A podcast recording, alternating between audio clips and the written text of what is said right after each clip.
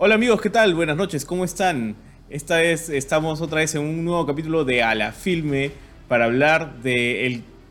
Bueno, no me acuerdo cuál es, qué capítulo de la filme es, pero vamos a hablar hoy día de Falcon and the Winter Soldier, que hoy día ha terminado, bueno, terminó a las 2 de la mañana más o menos, este, en un capítulo bastante esperado por muchos, siguiendo grandes éxitos de las series de Disney del MCU.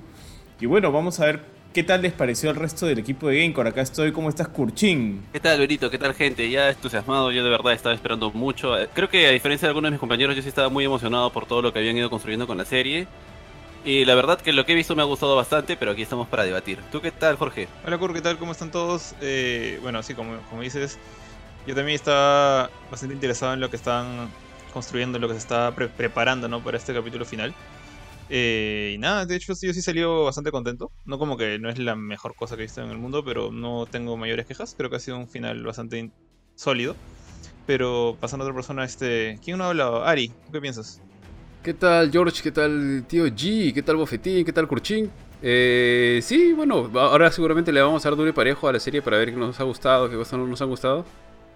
Pero en líneas generales sí me ha gustado. Sí, me ha gustado bastante la serie, totalmente recomendable. Eh, creo que cualquiera la puede disfrutar. Y de hecho, mucha más gente que WandaVision por, por lo que vamos a hablar seguramente y por cómo está diseñada. Pero ya ahora conversaremos sobre ello. ¿Cómo estás, Bofetín? Que creo que todavía no te ha tocado el turno. Mi estimado Bofetón, muy bien, amigos míos, saludos a todos. Saludos también a todos los que se están conectando. Bienvenidos a este nuevo a la filme. Así es, vamos a hablar acerca del, último capítulo y relativamente sea, de la temporada de Falcon and the Winter Soldier. Hay un par de comentarios. Hola Pablo Garrido Campos, ahorita los leemos. Eh, sí, sí, bien. O sea, yo creo que muchas cosas de las que han pasado en el episodio han sido relativamente esperables. Pero estoy a gusto. Estoy a gusto con lo que he visto. Y nada, pues empecemos de una vez, mi estimado tío G. Bueno, tío, vamos ahí. Primero voy a saludar a nuestro buen amigo Pablo Garrido Campos que dice que no ha visto la serie, se la han recomendado pero él solo jardea, juega en modo inferno y no le da tiempo. Muchos logros por sacar. Bueno, lo comprendo. Creo que acá todos siempre hemos tenido que buscar un hueco en la semana para poder ponernos al día con las series que hemos viniendo, que hemos estado viendo y con las películas que también nos tenemos que poner al día. Pero, pero bueno, creo que esta serie es muy ha sido muy interesante de seguir y sobre todo estar al día con esta serie ha sido importante para evitar los spoilers que han estado saliendo yo la verdad ya me había spoileado un poquito antes de ver el capítulo y eso que, o sea, lo he visto hace una hora más o menos y ya, ya tenía un par de spoilers encima, pero que en sí no eran spoilers porque ya vamos a conversar. Creo que la última vez que hablamos de esta serie fue cuando habíamos visto dos capítulos, si mal no recuerdo, ¿no? O solamente el primero. Corríjame por favor ahí. Solo el primero, solo el primero, tío, tío G. Solo el primero. Ya habíamos hablado mucho de cómo, de que se sentía muy arma mortal, de luego, bueno, hemos visto bastante la evolución, así que Amigos, yo quiero hacer una pregunta muy general y creo que de ahí vamos partiendo y vamos un poquito en desorden y hablando un poquito más de la serie. Pero mi pregunta general es, ¿qué tal han sentido esta nueva serie de Disney? En general, ¿no? Con el final de temporada, con lo que se ha venido construyendo desde, la desde, el, segundo, desde el primer capítulo en realidad y en adelante. ¿no? Desde lo que comentamos en la primera vez, ahora, ¿cómo han sentido toda la serie? ¿Les ha gustado en general o qué han sentido? Mira, a mí en general me ha gustado bastante la serie. Era más o menos lo que esperaba, una serie más que todo de, acción, a diferencia de WandaVision, como decía Ari. A mí personalmente me ha gustado más WandaVision, ya, pero esta también me gustó mucho. No pensé que yo llegara a enganchar tanto tal vez con Falcon, porque siempre lo vi como un personaje secundario. Ahora siento, ah, qué paja lo que ha pasado con Falcon, qué paja que todo lo que ha mostrado sobre la realidad, o por ejemplo de tener un Capitán América de digamos, afroamericano. ¿Ya? Entonces, la cuestión es este que en, líneas generales me ha gustado mucho la serie. Creo que lo que menos me ha gustado serían el primero y el último capítulo, comparándolo con los demás capítulos, porque he llegado a ver capítulos y dije, me ha dejado con un cliffhanger bien alto en algunos capítulos y me ha gustado un montón lo que he visto más que todos en los capítulos intermedios que en el inicio y en el final. Pero en general sí, definitivamente es una serie que recomendaría. Sí, igual yo, o sea, también me ha gustado bastante, y para no repetir mucho lo mismo de Kurchin, que de hecho concuerdo mucho con lo que comenta. Eh, me ha gustado eh, el regreso de varios personajes, el verlos desde este nuevo enfoque, de esta nueva lupa, eh, la incorporación de nuevos personajes, por ejemplo, John Walker, a mí me pareció bien chévere, interesante, muy interesante, el regreso de Simo, el regreso de, Sharon Carter también, como que... ahí jugando un, un, papel a doble cachete. Este, y esas cosas, esas cosas me han gustado mucho porque como que me ha dado un poquito de, de aire a lo, que ya, a lo que ya usualmente conocíamos. O sea, todos conocemos a, a Tony Stark, a Steve Rogers y a toda la manchita de Avengers, ¿no? Pero me gusta que estas series den un poco más de luz a estos otros personajes que también están dentro de este universo y pueden crear como que plots bastante interesantes, bastante chéveres, porque para mí, y debo decirlo, creo que uno de los MVPs de la serie ha sido de todas maneras Simo. Eh, bueno, de hecho creo que concuerdo con lo que han dicho varios de ustedes. eh, Por ejemplo, empezando por, por eso que mencionan de que esta serie es de, repente más eh, de, fácil recepción, digamos, para cualquier fan de Marvel regular eh, que WandaVision. WandaVision creo que fue un poco más experimental, un poco más arriesgada. Y en parte creo que por eso es que le doy también mi voto de preferencia a WandaVision. Creo que me gustó más que esta.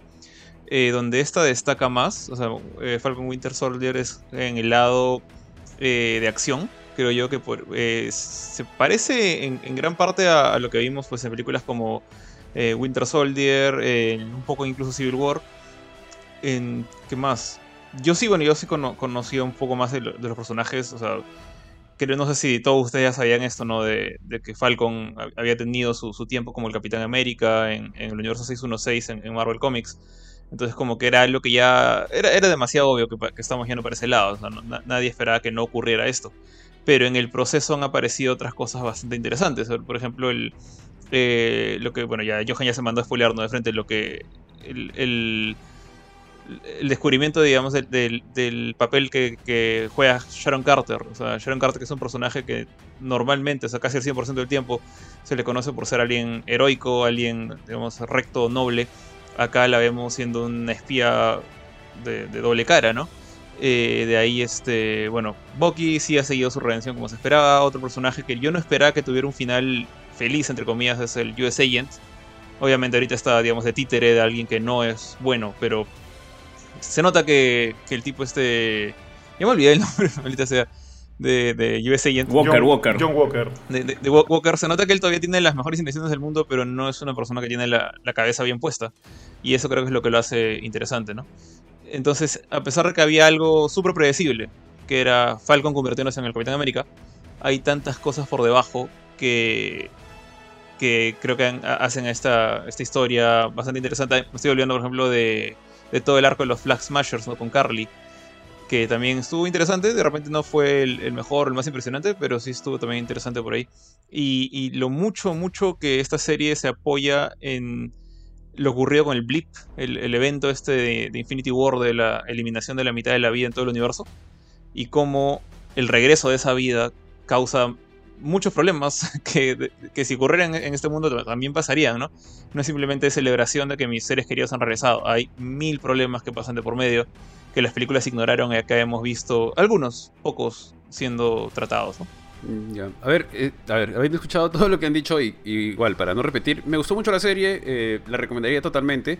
Yo sí, a diferencia de Jorge, como, como no estoy del todo seguro de que se van a pegar a los cómics, o sea, al 100%, yo era más como Isaiah. Sí, yo era totalmente... Cuando sucede el final de Endgame y Steve Rogers le da el escudo a, a Falcon, yo dije, pucha, Nika, no, no van a poner un Capitán América negro, dije. No, no, o sea, no creo que Classic, sea. Classic Ari, ¿no? Classic Ari. Sí, tío. O sea, a- no, Ari no- era el, el ejemplo de lo que el, de, de lo que el show te dice que está mal. O sea, no, no, no digo porque esté mal, sino que dije, no creo, no creo que lo vayan a hacer. No, no, no, no, o sea, no, no digo que esté mal, sino que, como Isaiah, no pensaba que fueran a hacerlo. Y de hecho, cuando comienza la serie, y se los dije, no me gustó eso. O sea, no me gustó porque lo pusieron así medio pussy a Falcon, arrugándole, ¿no? Ay, no, no quiero el escudo, me da ansiedad, una cosa así, ¿no? Claro, tío. Y después a la- al final del capítulo se lo dan a- al hijo de Solid Snake. Y pucha, agarran y el. Y el pata sí se resiente, ¿no? O sea, ay, no, no quiero, no quiero el escudo, pero tampoco quiero que tú seas. Entonces, no sé, me, es una actitud que no me gustó mucho al inicio. Me gustó cómo termina. Y bueno, para no repetir un poquito lo que ya han ido mencionando, es. A diferencia de. Sí me gustó más WandaVision porque era, como dijo Jorge, más experimental, te engancha. Es, es un poco más. Es distinta. Sí, me, me, enganchó esto. El- los mejores capítulos seguramente no son ni el primero ni el último, sino probablemente el cuarto o por ahí, entre los que suceden algunas cosas más importantes. Aporta personajes que sí existen en los cómics, pero creo que se integran muy bien al MCU. como es el US Agent. Lo de, la gente Carter, o sea, me, pareció que era como que muy superficial, lo han pasado muy por encima, a pesar de que, se menciona. Me pareció bien paja Simo, no recuerdo que fuera tan bacán ni aún cuando vi eh, Winter Soldier, que sí, lo vi hace años. Pero creo que uno de los más rescatables, y es interesante porque es un personaje un poco más oscuro, es el US Agent. Y lo otro que quería mencionar era que creo que se han... eh, y, justamente mencionaba lo del Capitán América Negro, y, que era escéptico, así como era Isaiah, es porque creo que a diferencia de WandaVision, aquí Disney ha metido más la cuchara como, como lo que sucedió con Zootopia. No sé, es, otro, otro ejemplo que, que se me viene a la mente, con el tema de integra- integración y demás. eh, que Zootopia te hablaba de un tema más humano, o sea, de, de problemas que están sucediendo en el mundo en este momento. Y creo que Falcon and the Winter, eh, perdón, sí, Falcon and the Winter Soldier, si bien no los profundiza tanto, a pesar de que están como que dentro de la serie, porque es, digamos, el, lo que tiene que vivir Falcon, y de hecho es algo que lo tiene como contrariado, pero todo este problema del racismo, o sea, te lo, te lo pone ahí y te hablan porque primero Isaiah ja- no, no creía que podía haber un, un Capitán América negro. Adem- Además que considera que na- nadie de ese color debería, este, podría tomar la- el escudo, por así decirlo. O lo otro es, creo que hay una escena cuando está en el barrio, en el, en el barrio de Isaiah, y creo que viene la policía y los para. Está en Y- Baltimore. Claro, y Falcon les dice, o sea, o sea, no te lo dice, no te lo dice, oye, no seas este eh, racista o me estás parando porque soy negro, sino le pone la cara como que, oye, pucha, está sucediendo esto de nuevo y demás. al menos a mí me pareció así. Y lo que va construyendo un poquito es, o sea, creo que trata como que de raspar o de, de- de utilizar temas que están sucediendo en este momento, porque todo el tema del- de los problemas que están sucediendo o que han sucedido en Estados Unidos, etcétera, han sido fuertes, han generado, han generado desmanes. De hecho, hace pocos días acaban, creo que, de sentenciar al policía que, que estuvo metido en este problema del, del hombre que terminaron matando. Y lo otro George era Floyd. el. George Floyd. Correcto, de George Floyd. Y la otra era la del, la del tema de los refugiados. O sea, no sé por qué me pareció bastante. Y de hecho, Falcon se logra identificar un poco con Carly porque entiende, ¿no? Y efectivamente hay un problema acá, ¿no? Y al final usa el poder del amor para poder convencer a los demás.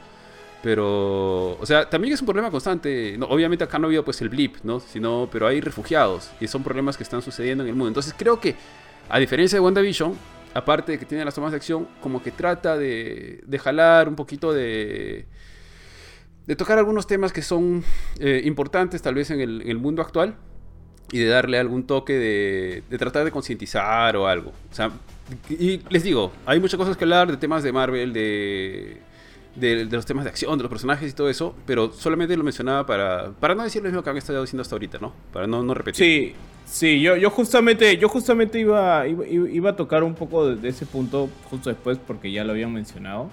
Eh, antes, antes de eso quiero leer un, un par de comentarios, por favor. Este, uno, Miguel Zúñiga, que nos dice que va a buscar la casera para que le venda la serie a Luca.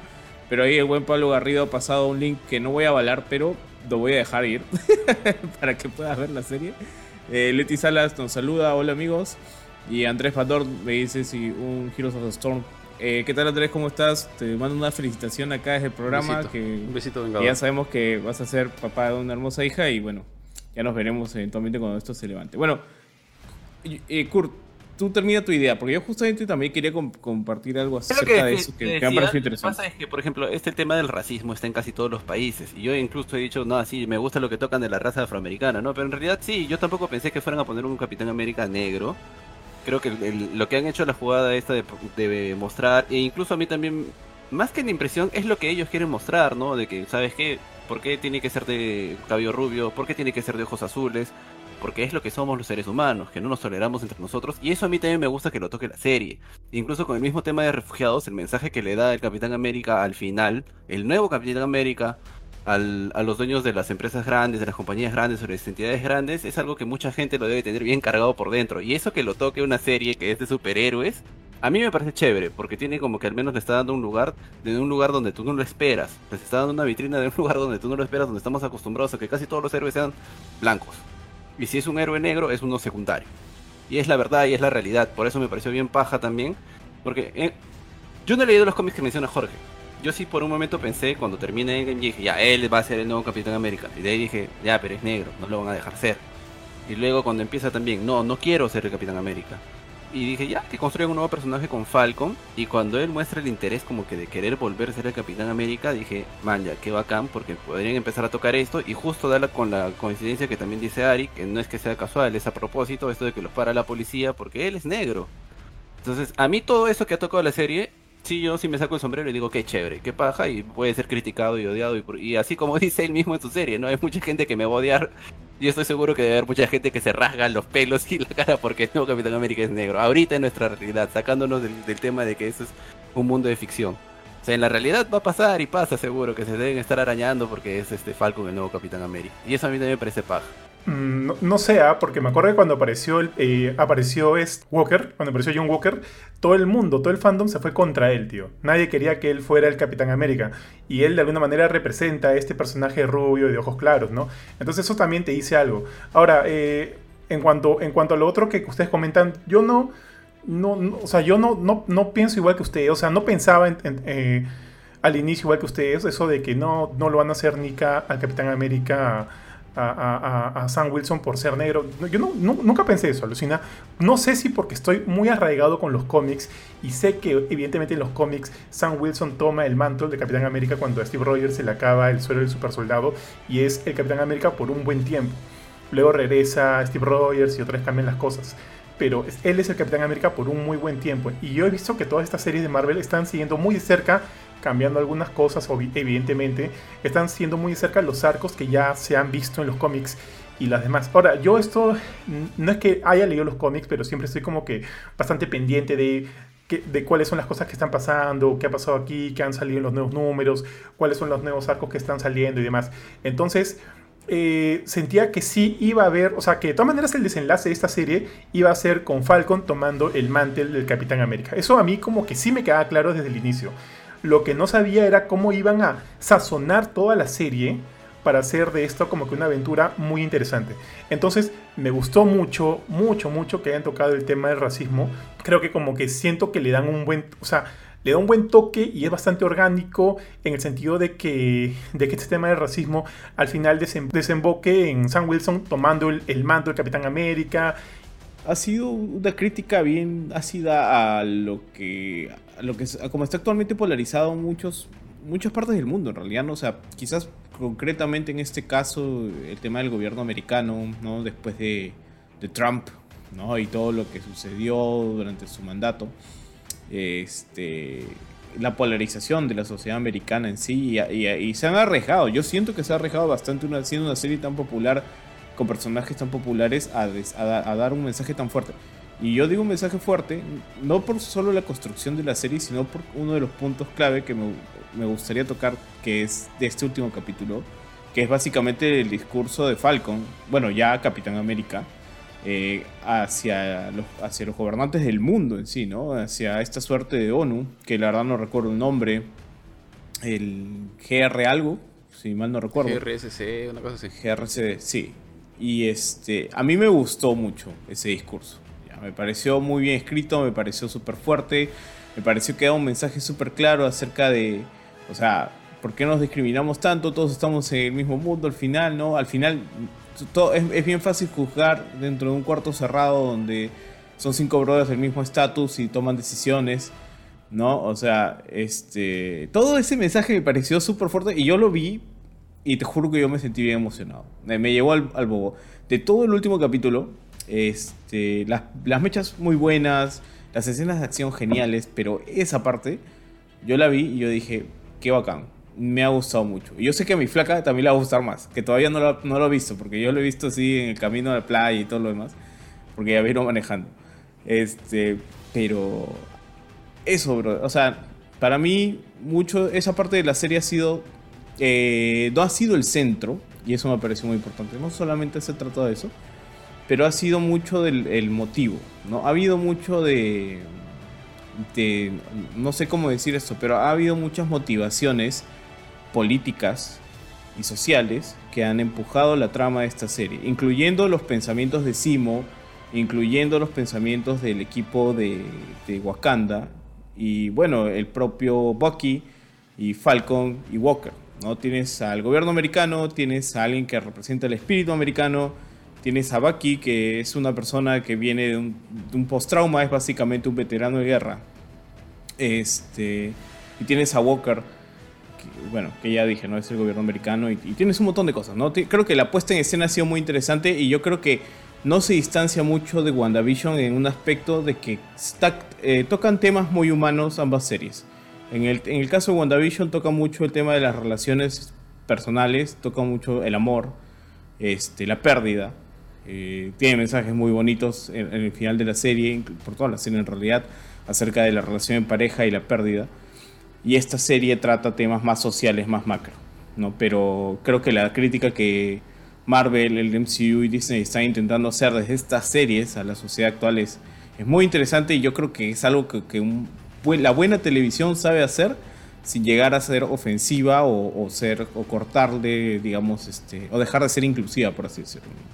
A mí eso es algo que mucho me ha gustado y por eso es que para mí es difícil decir esta serie me ha gustado más que WandaVision, sino más bien como decir estas series son distintas. ¿no? Y yo y incluso yo me animaría a decir que esto se sale mucho del esquema de lo que hemos visto en el MCU, que en un principio han sido películas que han sido meramente entretenimiento, como Iron Man 1, 2, 3, ¿no? que, que han sido espectaculares visualmente, pero han tenido pues tramas uh, ahí a media caña. Eh, pero yo creo que, que, se ha ido construyendo tanto el valor del MCU que ya puede darse eh, ciertos permisos para tocar temas que resultan ser incómodos y que lo ha logrado hacer muy bien. Yo creo que ese, ese ha sido uno de los fuertes de esta serie. Y este y bueno, eh, es para mencionar esto nada más, ¿no? Que, que, que, a mí me ha parecido algo muy, muy bien llevado por parte del equipo de... de eh, bueno, por ese lado que están, que están, que están tocando... ¿Se me escucha? Sí, sí, sí, sí, te escuchamos. Ya no, pero lo que están tocando, o sea, eh, yo creo que, digamos, por ejemplo, podrían haberla hecho, de forma fácil y, y simplemente empezar con, con, Falcon ya como el Capitán América y olvidarse todo el, todo el asunto, ¿no? Porque en cierta forma el, el pase de mando de, de Steve a, a, Sam ya se había dado al final de, de, Endgame. Y creo, así como de hecho Bucky lo dice en, en un capítulo, ¿no? O sea, para, para él, o sea, simplemente era Steve eligiendo a, a Sam para ser su, su, sucesor y una responsabilidad, un honor o un, una, una cosa que tenía que, bueno, que Falcon tomar y de, de, de, la mejor manera convertirse en el nuevo Capitán América. Y ni Steve ni él, que o sea, ninguno de los dos ha sufrido por todo el tema que, que, que Sam o la gente de raza negra pasa, ha pasado y, y está pasando todavía.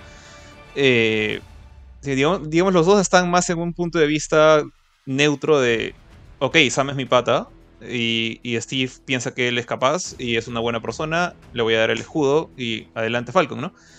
Pero justamente Falcon al estar con otro punto de vista, o sea, Sam, sabe todo lo que conlleva tener una posición tan, digamos, importante como ser Capitán América, siendo alguien de raza negra, se le van a caer gente, así como, como dicen, no, no, ni fregando van a ser un Capitán América negro. Eh, pero yo creo que, así como dijo, creo que en cierta manera Johan y yo pensábamos como Bucky y como Steve. Es como que, ok, Sam, que sea Capitán América. De hecho, y, y Johan y yo sabemos que esto en, los cómics pasó sin mayor problema. O sea, sí hubo todo un trasfondo político, pero después de que ya Sam era el Capitán América. No hubo todo este tema de lo tomo el, tomo el escudo, no tomo el escudo. Y decir que era porque, o sea, porque arrugó es, pues, pucha, básicamente tirar ignorar todos los problemas por los que realmente debe haber pasado la cabeza de Sam, ¿no? Como que no es que él no sea digno, sino es todos los problemas que va a traer eso. Y por eso es que él creo que prefirió agarrar y decir, no, este escudo se va al museo.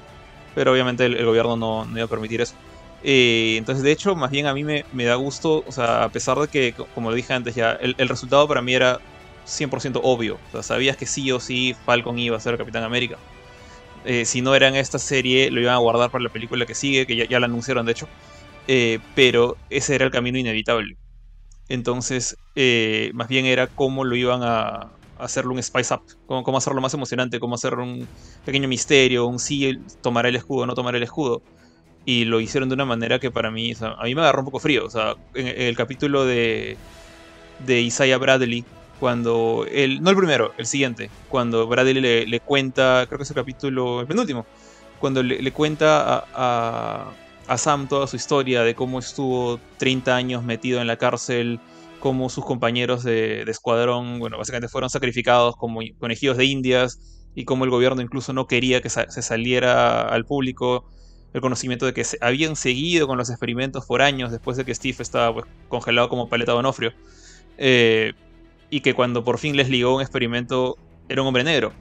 Y en lugar de sacar un nuevo Capitán América, que agarraron y lo dijeron o sea, lo metieron al- a, la cárcel, lo siguieron experimentando. O sea, pudieron haber seguido experimentando en él, o sea, era inevitable. Eran las ganas de saber por qué el suero funcionaba.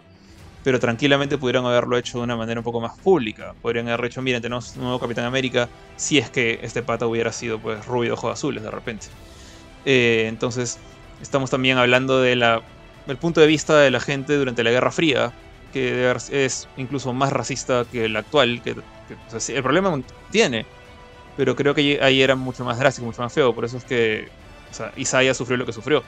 Y el pata está completamente negado a la idea de un Capitán América negro. Porque piensa simplemente que o sea, su país no está listo para eso. Su país es- no, no quiere ese tipo de, digamos, de ejemplo a seguir. O de, o de póster en la pared de los niños, ¿no? Y es bueno.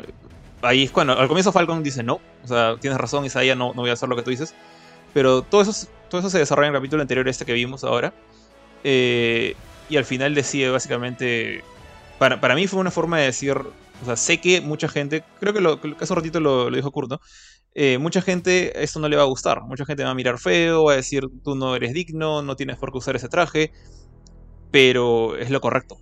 Y, y por más que haya gente que no le guste, va a tener que acostumbrarse porque esa forma de ver las cosas con la que o sea, Isaiah fue, que quedó traumado, que quedó acomplejado, con justa razón, eh, no es la correcta. Y no tiene por qué básicamente hacerse bolita y, rodar un costado porque... para mí lo que, hizo Falcon al ponerse el traje, agarrar el escudo, fue básicamente encarar a toda esa gente y decirle tu manera de pensar está mal. Y a mí me gusta mucho que, Disney, en lugar de simplemente ignorar el racismo del universo Marvel y agarre y decir, bueno, o sea, Falcon es el, es el, el aliado de Capitán América y, Steve lo, lo eligió por ser el, el más apto. Y ya está, nuevo Capitán América. No, sino metieron todo este contexto y lo reforzaron con lo del blip y los refugiados del blip. Eh, no sé, me, me gustó. O sea, pudieron haber ignorado por completo el tema del racismo. Eh, pero creo yo que fue una buena jugada, digamos, tomarlo como algo tan, tan, tan importante en, el, en esta serie. Sí, justo esta jugada hace que, por ejemplo, en lo personal, no, yo no sé que ustedes que le han parecido los personajes, pero mis personajes favoritos de la serie, mira, creo que el que más me ha gustado ha sido el Capitán América, el Walker, el US Agent. Me ha gustado mucho Simo y también me gustó mucho el, este pata Bradley se llama, ¿no? ¿Cómo le dicen ustedes? Isaiah, ¿no? Isaiah, Isaiah No Bradley. el nombre, Bradley. pues, Porque a mí, por ejemplo, la- la- el primer capítulo no me gustó mucho, el de Falcon y, y The Winter Soldier, pero cuando vi que salió esa dije, ah, man, ya dije, van a tocar esta vaina y dije, pucha, qué bacán. Porque creo que él sale en el segundo capítulo, ¿no? O en el tercero. Segundo. Eh, segundo. Claro. Y ahí te da a entender de que, mira, van a tocar esto y me dio a entender también de que, porque el, el tipo está pues todo asado y todo furioso y le dice, pues no, como que no te das cuenta y a él le choca un montón, ¿no? Sí. Y justo más allá de los personajes principales, en lo personal, han terminado siendo los otros personajes lo que me terminó de gustar un montón y que dije, puta, ¿qué personajes tan pajas han podido crear? Porque, por ejemplo, lo de John Walker, el, el pata de John Walker me pareció bien paja el personaje, ¿no? Ya un poco también para ver el tema, me pareció bien paja porque cuando John Walker aparece, ya dices, ¿no? ¿Por qué lo hacen el Capitán América y todo? Pero él sale con las mejores intenciones de atrapar al grupo de terroristas. Y Bucky y Falcon lo mandan a la mierda. Le dicen, no, cholo, yo te voy a hacer caso. Y están molestos porque está con el escudo. Y él les dice, yo no quiero que me hagan caso. Yo lo único que quiero es atrapar al terrorista. Trabajemos juntos. No te estoy diciendo que me hagas caso. Y Bucky se baja, pero así, cual niño se baja el carro y se va caminando. Y yo puedo entender, ¿no? Porque tienen un vínculo muy cercano con Steve. Pero el pata está como que tratando de hacer las cosas bien y, dice- y les habla bien y le sigue rogando. Y de ahí cuando se lo vuelven a cruzar le dice, ya, pues hay que trabajar en equipo o algo así, ¿no? Y lo mandan a la mierda y dice, ya, pejo, ya, lo voy a hacer solo también, dice el pata, ¿no? Y al final, siento que tranquilamente, o sea, ellos por tratarlo mal, al final lo forzaron a que siga trabajando solo y siga trabajando solo y termina pasando lo que, o sea, con todas las incoherencias que tiene la serie, ¿ya? que lo que le pasó a su a su compañero, pero el- el- la transformación de este personaje y la manera como lo recepcionan los los verdaderos héroes, me pareció bien chévere, me pareció bien chévere con lo que hicieron con este personaje. ¿A ustedes qué le parecieron o cuáles son sus personajes favoritos Sí, de la serie? Justo quería comentar eso, ¿no? Si es que el, el, el- el hate sobre, sobre John Walker era este justificado. Y yo, y igual que tú, Kurchin, yo creo que no. O sea, de verdad, de verdad creo que no. Como tú dices, o sea, el pata de repente ha ido con las mejores intenciones y lo que quieras. Y de repente el que él ahora tenga el escudo de repente ha sido como que muy gratuito. También, quién sabe, no sé. Pero de que el pata de repente desde un inicio haya tenido malas intenciones, yo no lo siento así. No, no lo siento así, tío. Y, y, también, al igual que tú, de repente no sé si me estoy equivocando por ahí no he leído algo muy específico que nos estaba mostrando la serie o demás, pero también la actitud, como tú dices, este, de Bucky y de, y de Falcon, de como que de... Más de Bucky sobre todo, porque entiendo esta fidelidad que siente Bucky con Steve y de repente con la idea de lo que debe representar el, el, el mantel del Capitán América y demás. Ok, puedo entenderlo, ¿no? Pero el que se cierre tanto, ya yo también siento que, que de repente no, no era justificado y no es justo. Y no es como que no es como que el, apoyo que de repente necesita ahorita esta nueva figura. O sea, justamente lo que quería hablar a continuación era un poquito de la evolución de los personajes, de paso que tocábamos la trama, ¿no? Eh, y creo que ya, ya que estamos hablando de Walker, que es probablemente uno de los personajes más interesantes en evolución en la serie. Eh, no sé si dijiste algo, Johan, pero porque tienes el micrófono apagado. No, dijo Walker Texas Ranger. Walker Texas Ranger. Dale, dale, tío. Walker Texas Ranger. Este. A mí también me gustó mucho Walker. Eh, me parece que también el actor logró muchas cosas. Quiero, antes de seguir hablando de él, también mencionar el tema de Isaías, porque punto aparte, qué buen actor el tío, ya, o sea, el, rango de su rostro, viejo, o sea, te, hacía sentir toda su ira, toda su tristeza cuando te contaba la historia. Eh, a él no me acuerdo dónde más lo he visto, pero este tío ya tiene tiempo actuando. Y, y ahorita te digo.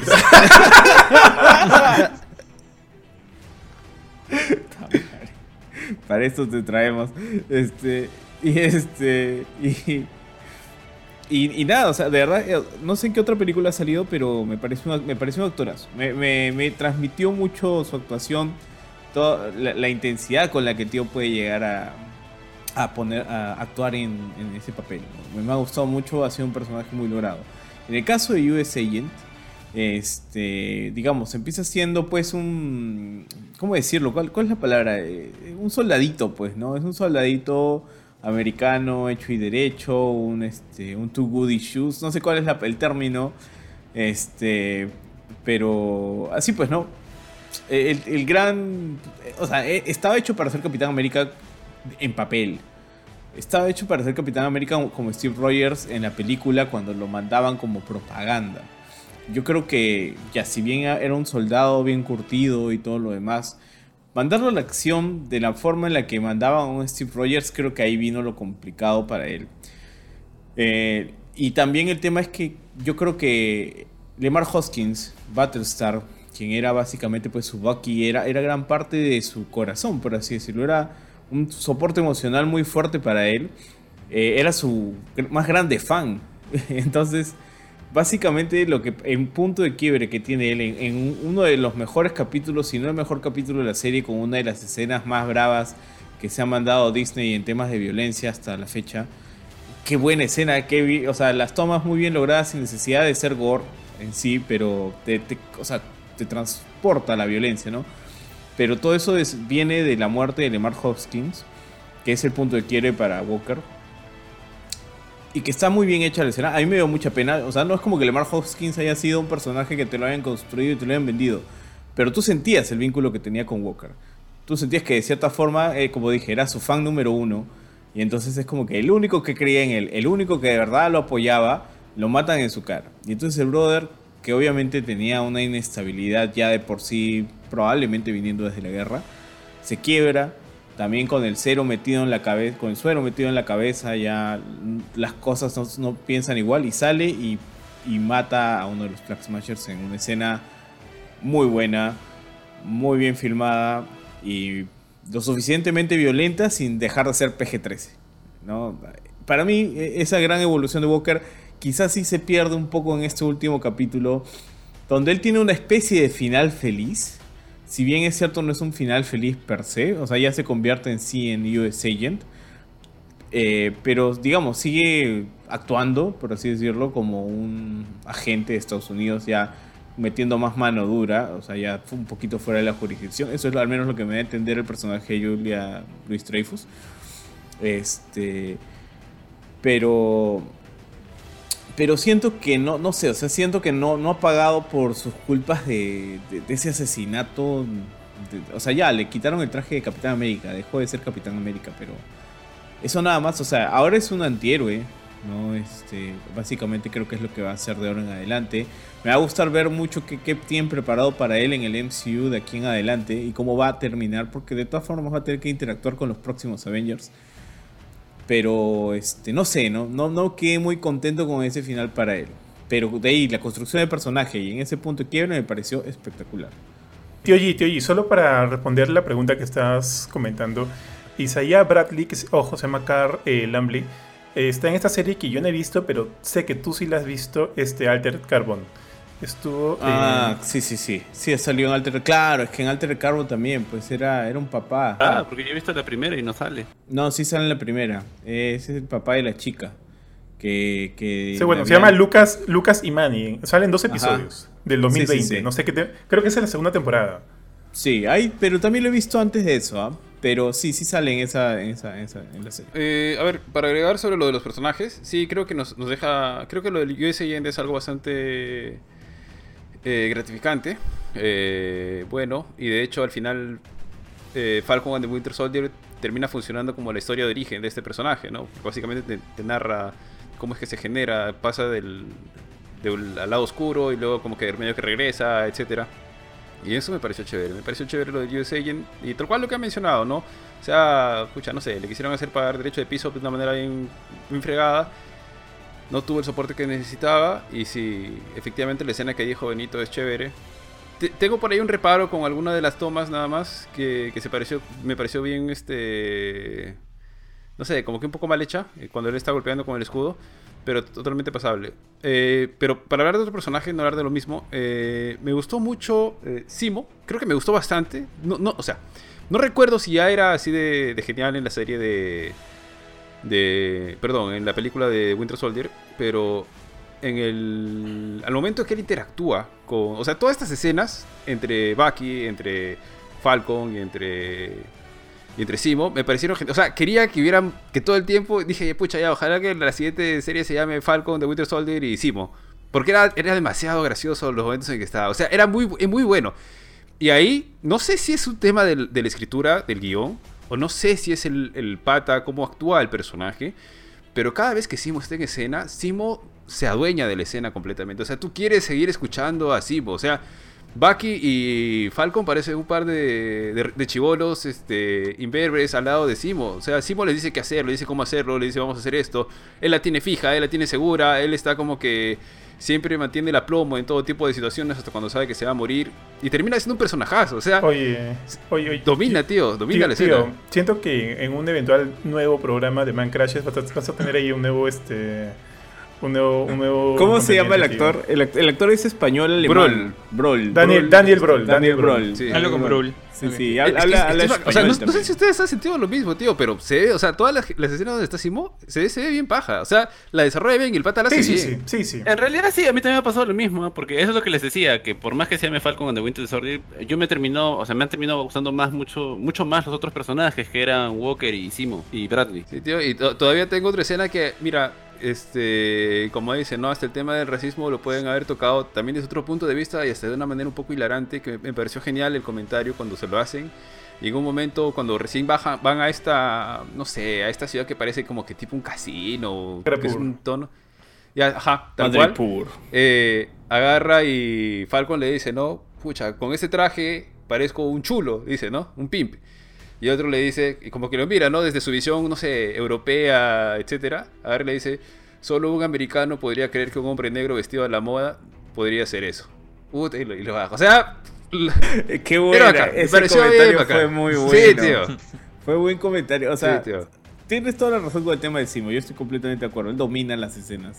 Sí, tío. Y, y en realidad al final no sé qué quería, o sea, no sé, porque inclusive hasta como que te dan, no, no creo que tenga una redención, no quiero que tenga una redención, pero te dan a entender que es un, o sea, es un villano que tiene un código de honor finalmente, ¿no? Porque no sé si me estoy equivocando, pero el, el pata que finalmente le mete la bomba al carro donde están los tres sobrevivientes de los supersoldados, al menos los que restan, porque creo que no se sabe en qué queda el, el que cae al, al agua. Pero los tres que restan, cuando explota la bomba, es creo su.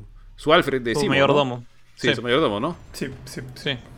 Yo entiendo que el cual, que cayó al agua no era super superhumano, ¿no? Sí, sí era. El que To- creo creo Sí. que todos ya eran super soldados. Todos ahí. Todos de su grupo cercano, Sí. todos con los que paraba eran super soldados. Sí, sí, tío, creo que sí. Tío, tío, rapidito nada más, antes de terminar, antes de terminar lo del US Agent, porque sí quería comentar esto, este, o sea, antes de, de seguir hablando de otros personajes, eh, a mí, este, o sea, el actor es, es bueno, el, el papá de, ¿cómo dijiste? De Pliskin, es el, perdón, el hijo de Pliskin es bastante hijo, bueno, hijo porque sí me hacía sentir esa, esa sensación de, de, de humillación cuando él supuestamente es este Capitán América, pero todo el mundo le saca el ancho, o nadie lo respeta, o le, escu- o le escupen, o viene esta, no me acuerdo cómo es, Dora, Dora Milash, esta, este grupo de, de Wakanda, no, no sé si, bueno, las Dora, Ah, vienen sí, les y, y- sí, y le sacan el ancho, y es como que sí me hace sentir esa idea de, de- sensación de, inferioridad que tiene, por lo cual al final termina usando el suero de super soldado. Y, y es, y es como que eso se contrasta mucho como, como cuando él es en el día a día, ¿no? Sale, le piden autógrafos y, y- y es como que sí puedo sentir ahí que tiene algo del orgullo, este, entre comillas, mancillado.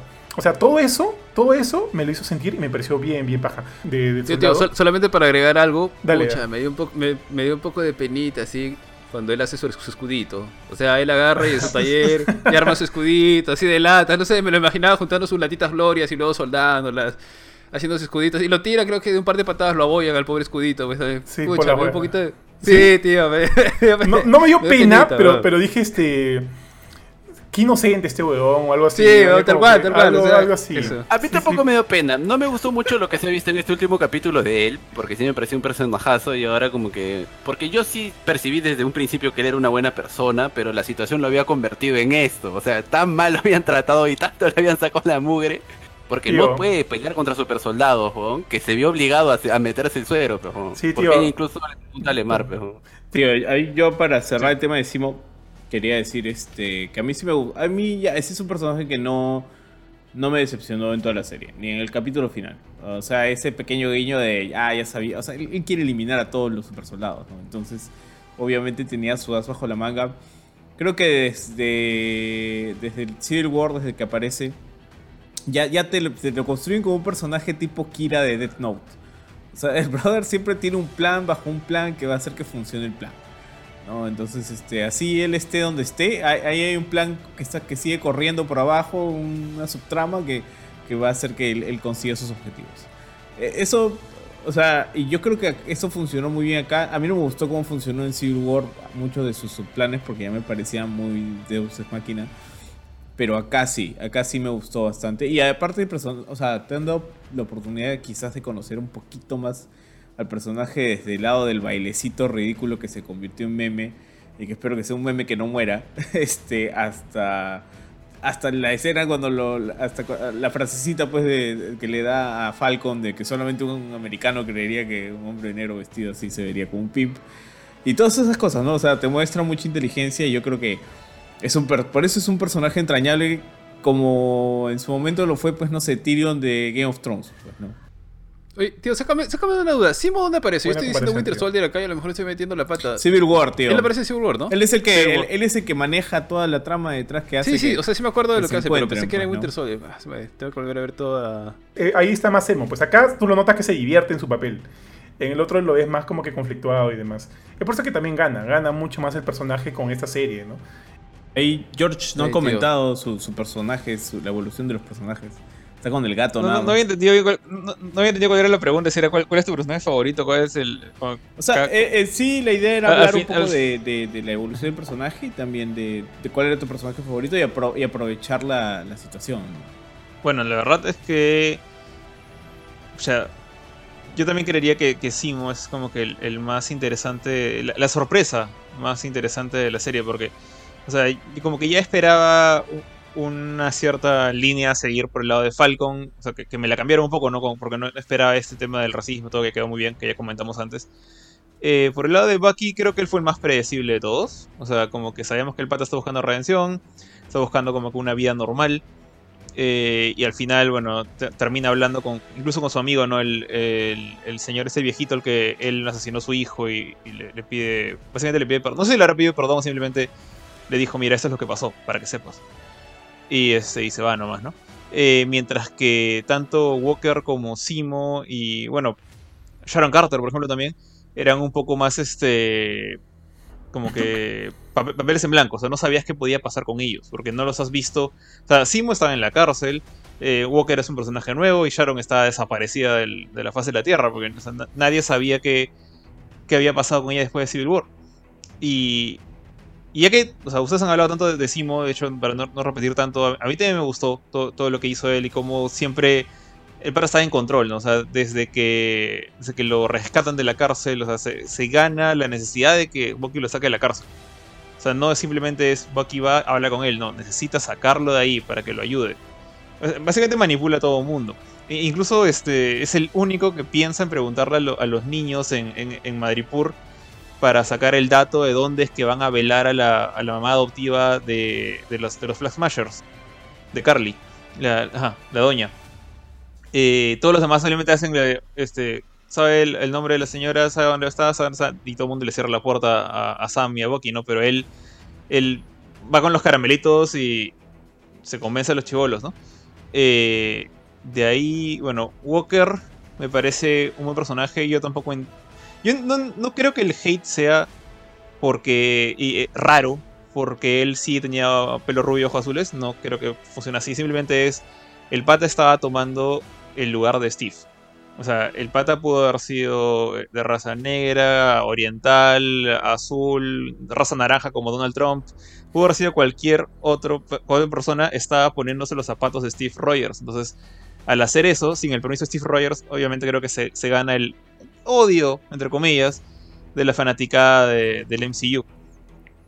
Entonces, obviamente hay, gente que ya, no sé, que conocía un poco más del trasfondo del personaje, sabía que él no iba a ser Capitán América por su tiempo, sabíamos que no es una persona, digamos, apta para el, rol, pero creo yo la gente que solamente ve las películas está como que intrigado de este pata que, se cree, ¿no? Y es un poco, se ve reflejada esta actitud con, con Bucky, ¿no? Que como ustedes dijeron, lo trata mal hasta en el camión cuando el pata simplemente dice, oye, quiero conversar con ustedes, suban al carro.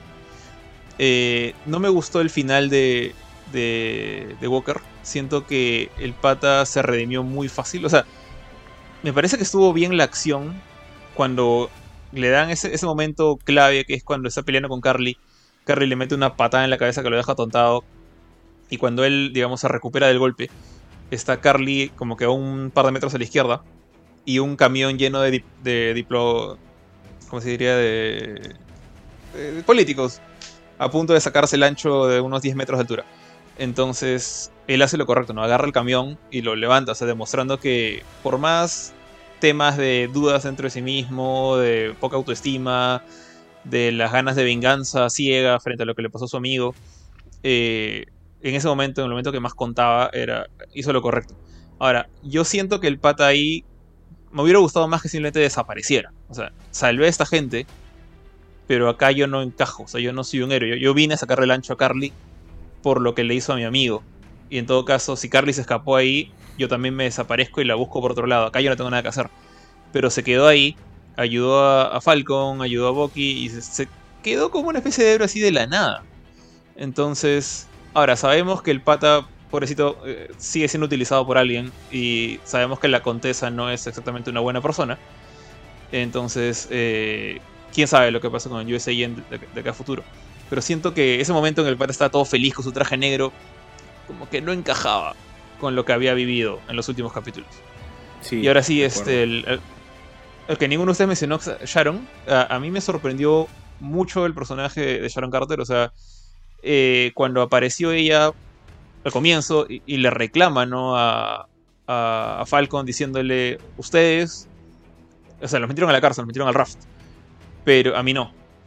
Pero a mí, yo también he sido una fugitiva porque les devolví el escudo, les devolví la, mochila con alas y, o sea, a mí nadie me perdonó nada. O sea, no es como que Steve me sacó de Madripur y, después de lo que pasó en Infinity War me perdonaron todos mis crímenes. O me han dejado abandonada ahí, tirada en un, donde me pude meter y nadie ni, la llamaron, ni la buscaron, ni trataron de encontrarla. En, parte, o sea, no es tanto culpa de la gente que fue blipeada como, como Falcon. Y asumiendo que Sharon no fue blipeada, porque no creo que haya pasado eso. Eh, ha pasado bastante tiempo y nadie se acordó de ella. Y entonces me gustó ese, ese detalle, ¿no? Que les dijo, oye, ¿y a mí quién me perdonó mis crímenes? ¿A, a mí quién me sacó de acá? Y este y bueno, Falcon le dice, no, como que sorry, todo va a estar bien, perdóname por lo que, lo que hicimos, o por ignorarte. Eh, o sea, mínimo creo que tuvieron un año, ¿no? En lo que pasó Civil War y están de fugitivos para, para ayudarle y nadie lo hizo. Y esta chica, en, lugar de simplemente seguir siendo como que una especie de anti, antihéroe, eh, se volvió pues una villana casi hecha y derecha. O sea, eh, tomó el control de, de Madripoor, se reveló que ella era este power broker, que era como que el, digamos, el kingpin de la ciudad. En el capítulo anterior, ¿no? Cuando co- contrata a Batroc y lo manda a ayudar a Carlin, o sea, demostrando que ella solamente juega para quien le dé plata o donde pueda manipular la situación. O sea, a ella le convenía que Carly hiciera lo que tenía que hacer, por eso le apoyó con, con Batroc, pero también le convenía quedar del lado bueno de, de Sam para ver qué podía sacar con este, este perdón que le estaban prometiendo frente al, al gobierno americano. Y todo esto que digo me, me intriga porque, o sea, Sharon no la conozco tanto, no he sido muy seguidor de los cómics de Capitán América. Pero siempre que la he visto, salvo en, el epílogo de Civil War, siempre ha sido como que este personaje eh, noble. Siempre ha sido bueno, siempre ha sido como que la heroína contraparte de, de Steve. Y en el lugar que menos se me hubiera ocurrido que le harían villana es el MCU. O sea, es- este mundo donde tú piensas que por ser Disney todo va a ser blanco y negro. eh, tenemos esta chica que normalmente siempre ha sido eh, heroína. O sea, in- incluso Natasha, o sea, la, la- la Black Widow ha sido más veces semivillana que ella. Eh, y ha muerto como una heroína acá. Acá Sharon ya, la, ya está marcada como traidora a la patria. O sea, ahorita acaba de aprovecharse al final de este capítulo de ganarse el perdón que le prometió Falcon. De conseguir su lu- lugar en el gobierno trabajando para. Bueno, no Shield, porque Shield ya no existe, pero le dicen que le han devuelto un puesto similar al que tenía. Y lo primero que hace es llamar a su gente para decirle: Bueno, ya no vendemos supersoldados, pero ahorita les consigo acceso a tecnología, experimentos y cosas nuevas del, del gobierno de Estados Unidos.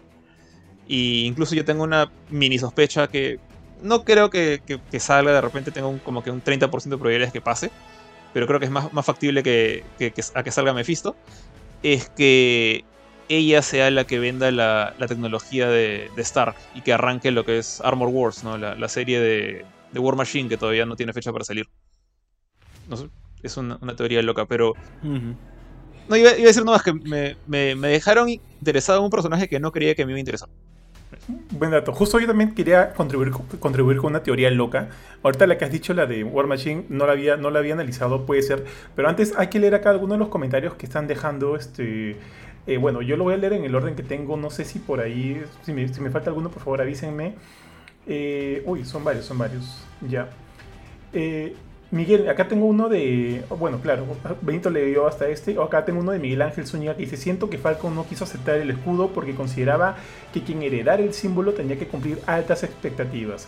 Y cuando ve a Walker no lo considera digno. Así que decide esforzarse para ser digno. Interesante apreciación, mi estimado Miguel.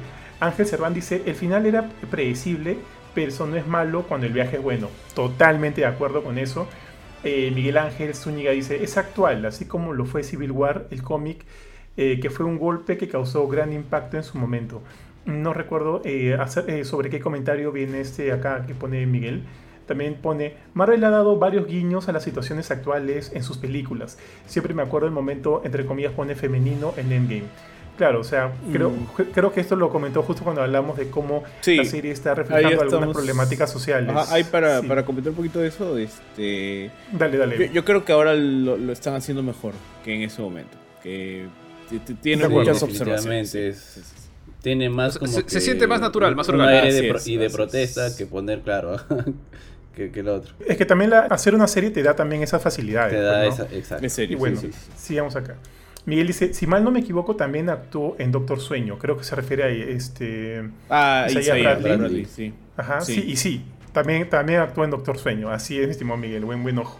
Francisco dice, ¿quién sabe? Hay, hay quienes teorizan que la condesa de La Fontaine formaría los Dark Avengers, lo cual puede ser, o inclusive los Thunderbolts, porque ya, ya está ahí Baron Simo, está Sharon Carter, está este US Agent, puede ser cualquiera de los dos. Yo pensaría más en uno Thunderbolt. ¿ah? Acá Yo también me, Me voy más por los Thunderbolts. Así es. Miguel Ángel dice, algo me dice que se está formando los, nuevos los nuevos Vengadores.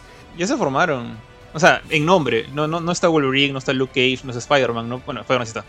Pero este, en nombre creo que ya desde, desde Civil War como que se considera... No, desde Civil War no. Eh, hubo un momento en que, en que aparece pues Vision, Wanda, eh, frente a Capitán América y Tony se retira por tercera vez y Thor también. Eso ya era como los New Avengers, hasta donde tengo entendido. Sí.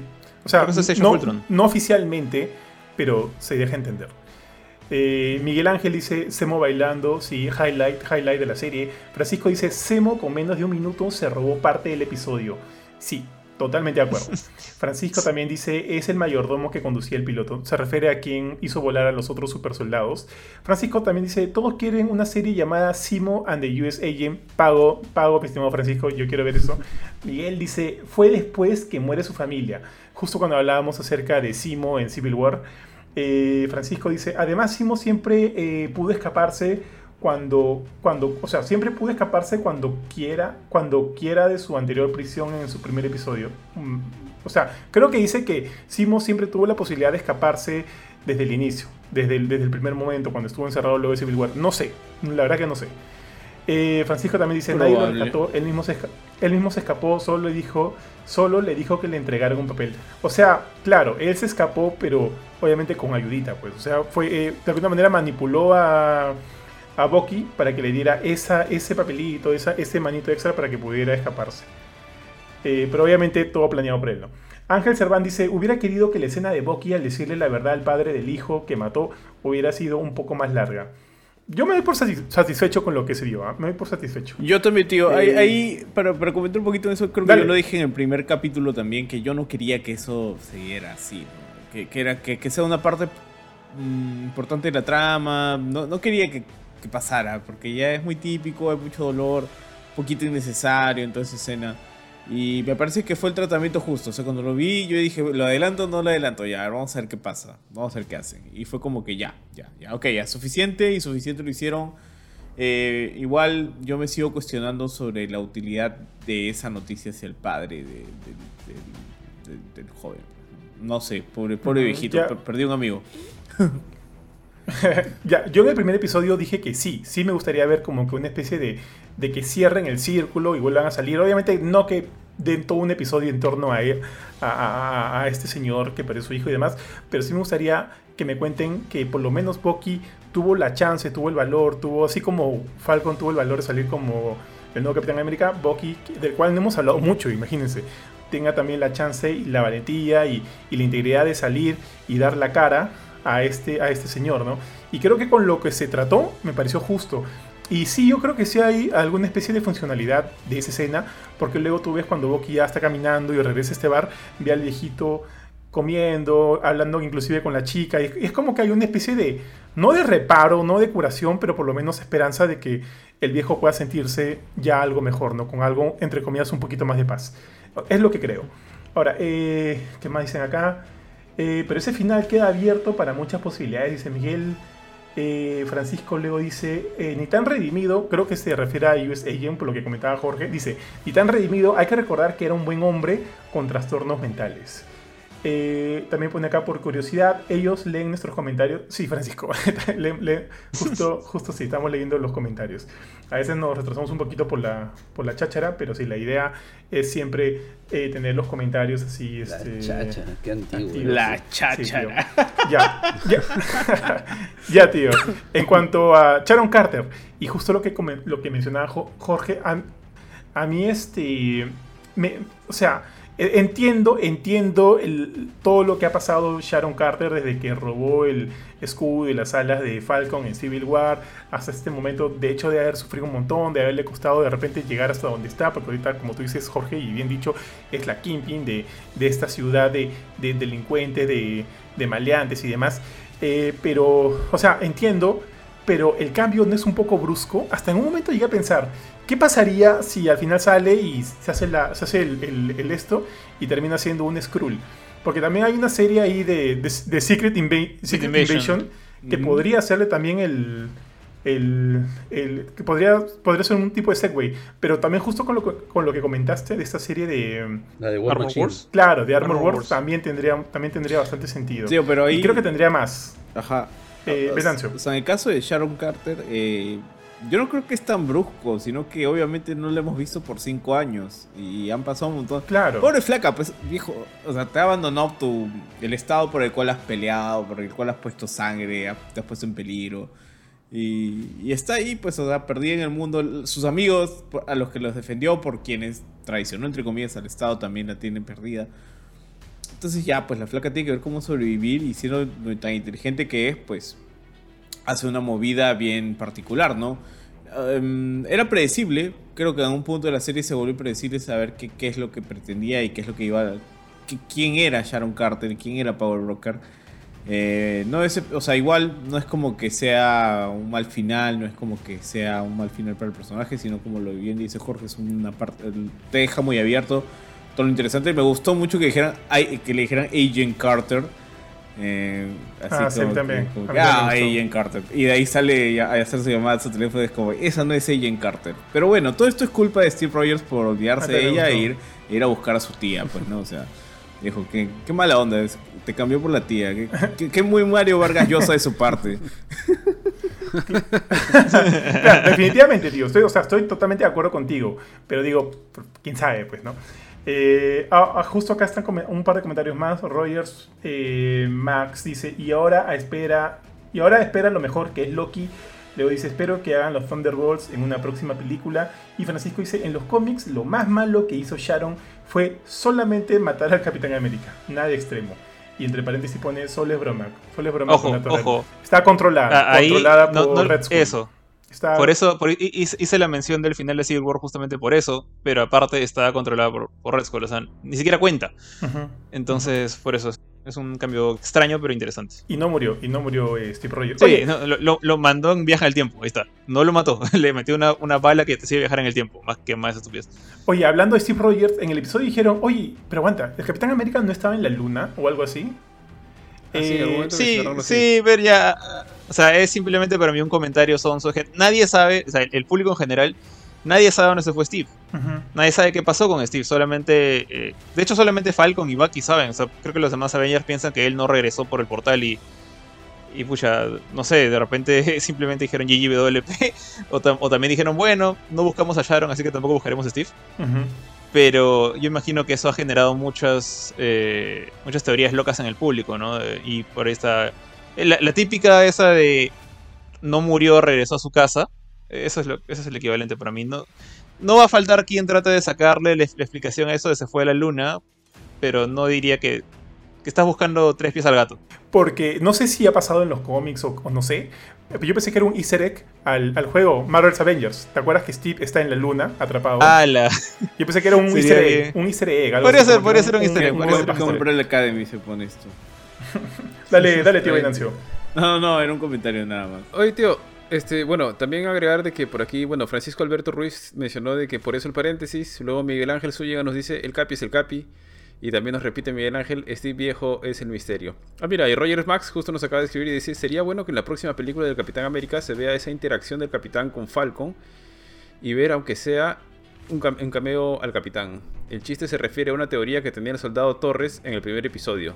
Ah, sí, creo que lo menciona, ¿no? ¿O no? El Sí, sí, lo mismo, la luna. Dice lo mismo que se fue Ah, ah, ok, ok. No mandó- Ahora eso digo, es- Ah, Sí, Esa es una broma, verdad, es como, como, como esto que dicen que, que Elvis o Michael Jackson no murieron, sino que están en su planeta, cosas así. Alan, Alan, que Alan me- Ah, sí, Está que. Ahora, la otra es este... Alan, Alan, está en, Alan está en Francia y en Gantz. Sí, tío. Ahora, eh, Este Gantz. el... hay, hay algunas cosas que me parecen un poco graciosas de la serie, que creo que son un poco los puntos flacos de ella. Eh, digamos, porque tampoco no, no todo es extraordinario. Que a mí me gusta como que llamarlos los momentos Mujer Maravilla. O sea, ya en mi cabeza los, mom- los momentos Mujer Maravilla.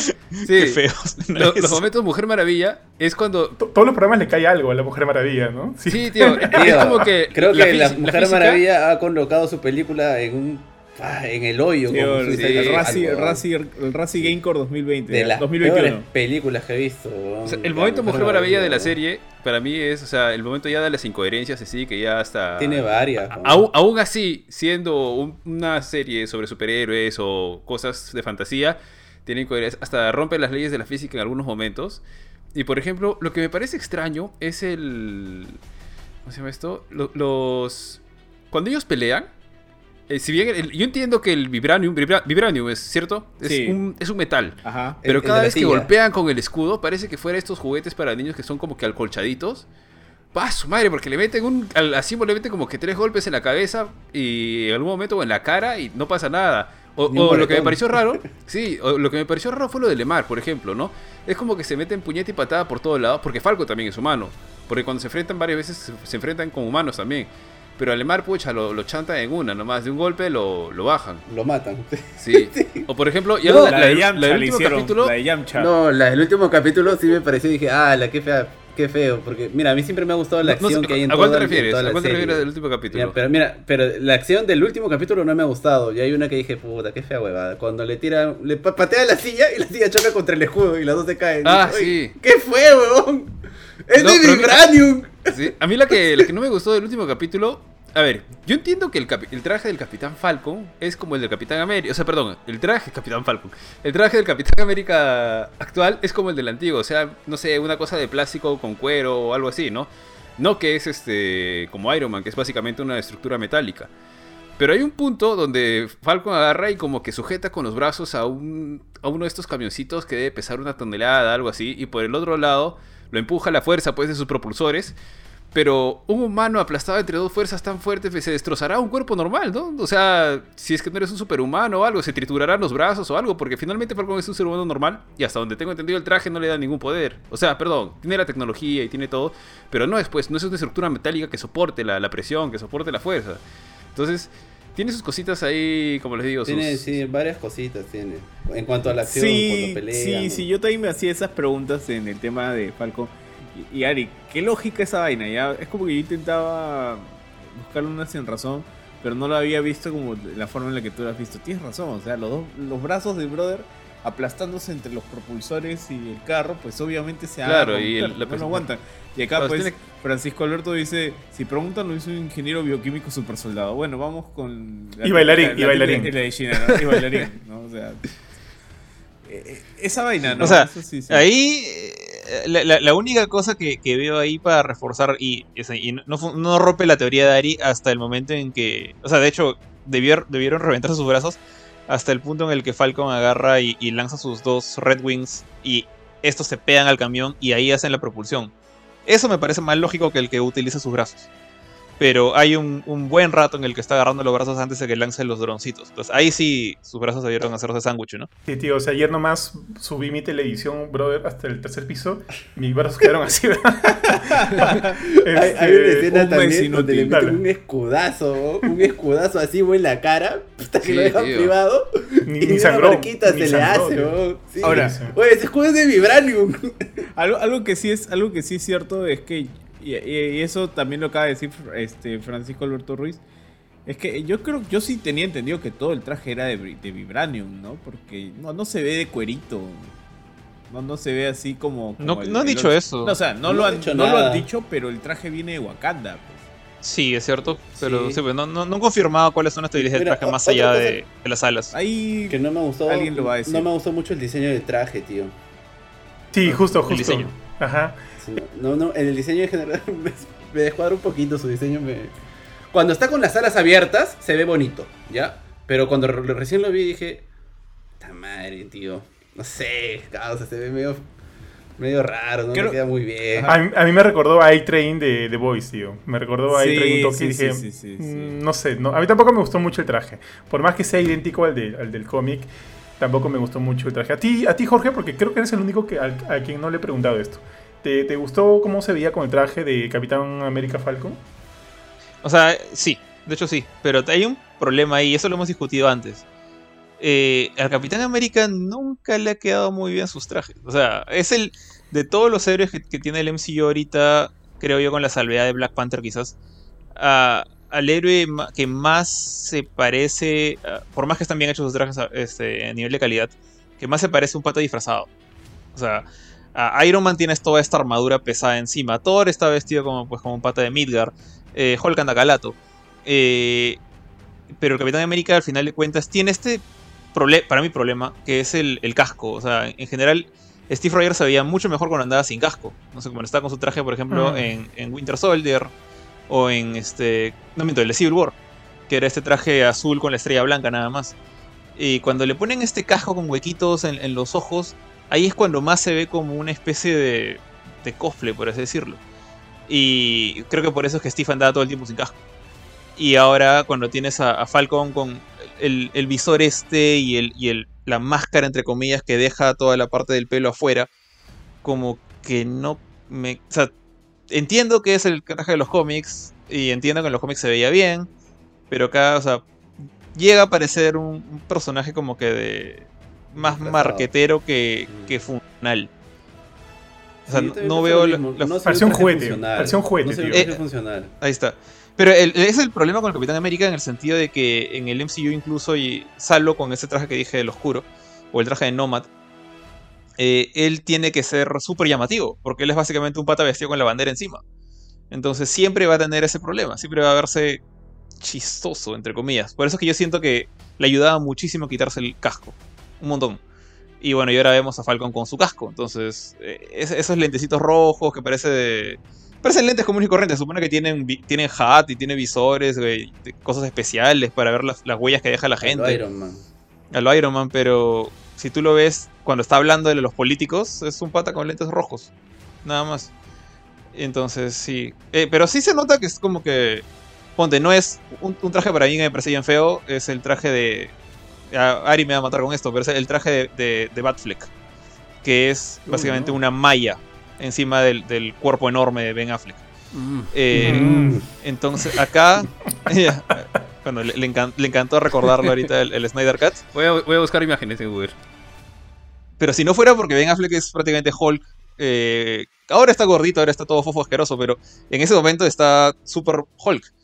Entonces tenía como rellenar ese traje que era pues una malla como muy corriente, como la que, no sé, usaba Adam West hace muchísimos años. Eh, en cambio acá, o sea, Falcon podría haber tenido esa misma cochinada, pero no, tiene hombreras, te das cuenta que tiene protección en todo el cuerpo, el, símbolo de la estrella es, está en alto relieve. Entonces, tiene algo de funcionalidad, pero sigue siendo súper colorido. Y no sé por qué siento que hasta ahora traje colorido en el MCU solamente le han ligado a Spider-Man.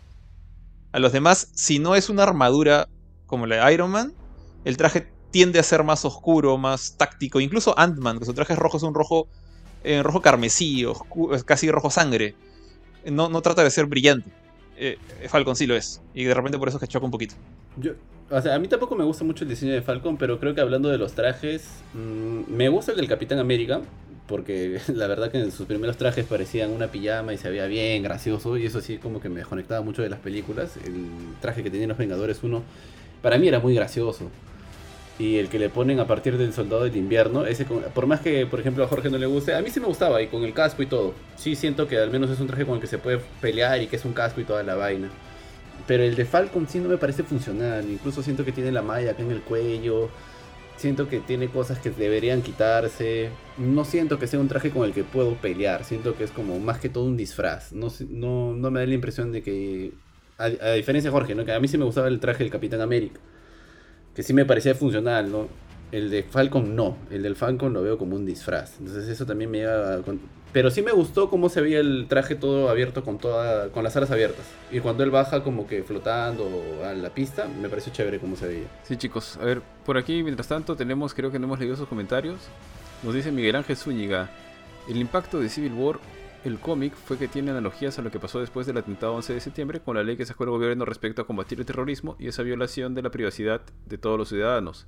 Francisco, espérate, Francisco, ay, se me está saltando todo. Francisco Alberto Ruiz dice, si preguntan, lo hizo un ingeniero bioquímico super soldado. Sí, sí, sí. sí. Rogers Max nos dice, Falcon ni siquiera ha usado el suero del supersoldado, tal cual. Y Francisco Alberto Ruiz nos vuelve a decir, recuerden que el traje es de Wakanda, ellos usan el vibranio hasta en sus zapatos. Sí, yo creo que es de vibranio. Zúñiga nos Yo dice- creo que tiene vibranio. Pero igual eso no justificaría. ¿No es, no es- no es rígido? No justificaría igual No, no justificaría igual que, que, que- que aguante el carro, pero yo creo que sí es, es bien resistente el pinche. Pucha, podría, podría.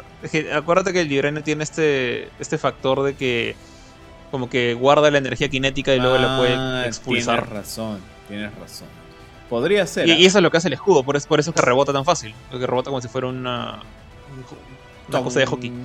Entonces, no, no, no sé cómo decir que como que rebota como una pelota de básquet, pero eh, es justamente por eso, pero es que aguanta el golpe y, y reutiliza el golpe para pff, salir disparado. Que es lo, es lo que hacía Black Panther, pues por eso es que él podía aguantar balas y cosas así. Claro, Y te acuerdas que hacía este, esta como La explosión, morada. Ojo, Black- Creo Entonces, que, no sé creo si que lo ha chuntado, ¿ah? Creo que lo ha chuntado. podrá hacer lo mismo. Sí, ya ves, es, es Vibranium, de todas maneras. O sea, con eso, tío, todo. todo Por aquí Miguel Ángel. Miguel Ángel Zúñiga nos dice, y sus alitas en las orejas. Supongo que se refiere al traje del Capitán América. Francisco Alberto Ruiz también nos dice, el traje a pedido de Bucky. ¿Será que pidió que fuera así?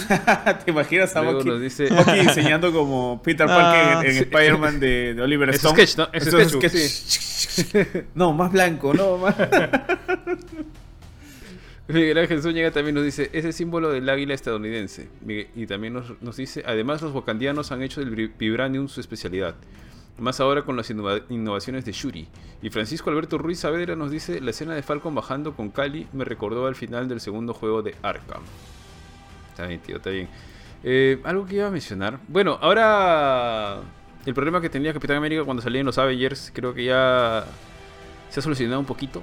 Que era que ahora, bueno, definitivamente el Capitán América es mucho más vistoso, ¿no? O sea, puede volar, tiene las alas, nuevo, sí, etcétera. es Sí. mucho más Entonces, vistoso. Al menos como escena de acción, de visión, etcétera, comparado contra los otros Avengers, ya no le va a pasar, ya no va a ser pues la gran Batman en la Liga de la Justicia de Snyder, ¿no? Que todos llegaban de un salto y Batman tenía que correr como cinco cuadras y llegar así todo cansado a, la pelea, ¿no? Entonces, este, porque Hulk saltaba por todos lados, Iron Man volaba, Thor iba con su martillo, etcétera, y Capitán América tenía que latear nomás. Entonces, este, bueno, ahora Falcon para poder volar, Mototaxi, que- mototaxi ya, tío, mototaxi. Sí, tío, tal cual. Bueno. Y, y eso, esos son todos los comments que tenemos hasta ahorita. Te faltó uno, tío, de Ángel Cerván que dice: El traje puede evolucionar como el de Steve. Sí, Ah, no, no lo veo por aquí. Me Ah, sí, sí, imagino sí, que O se sea, o sea, otro que pueden cambiar el diseños, diseño. diseños. Un tema Ah. de diseño, sí, podría ser. puede volverse más táctico, ¿no? O sea, este es como que la primera presentación Mm. del traje, como que miren, eh, fiel al cómic, ¿no? Como para que todos los fans aplaudan. ¿no? Y ya, bacán.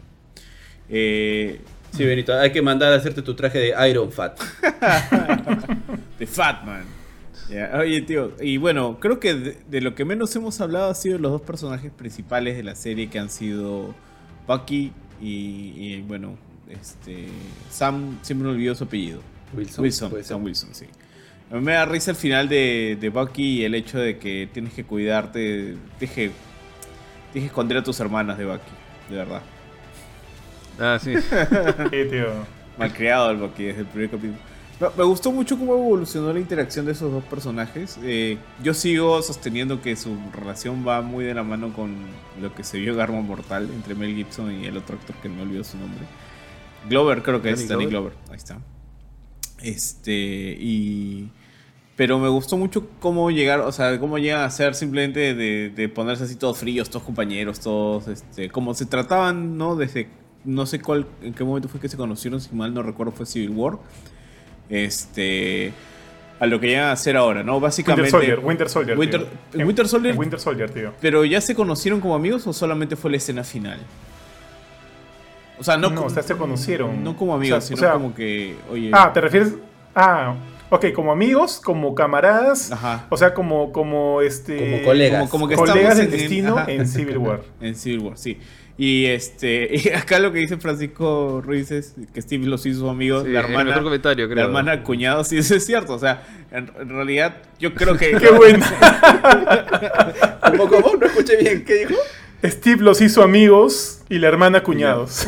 Ah, yo creo que, o sea, empiezan unidos solamente por el recuerdo de Steve y luego ya se vuelven amigos apreciándose uno por uno al otro por, por lo que son, ¿no? Por este, yo creo que quien logra más admiración y evolución como personaje en sí es el propio Wilson, que llega después desde un tímido Falcon que por obvias razones no quiere tomar el, escudo.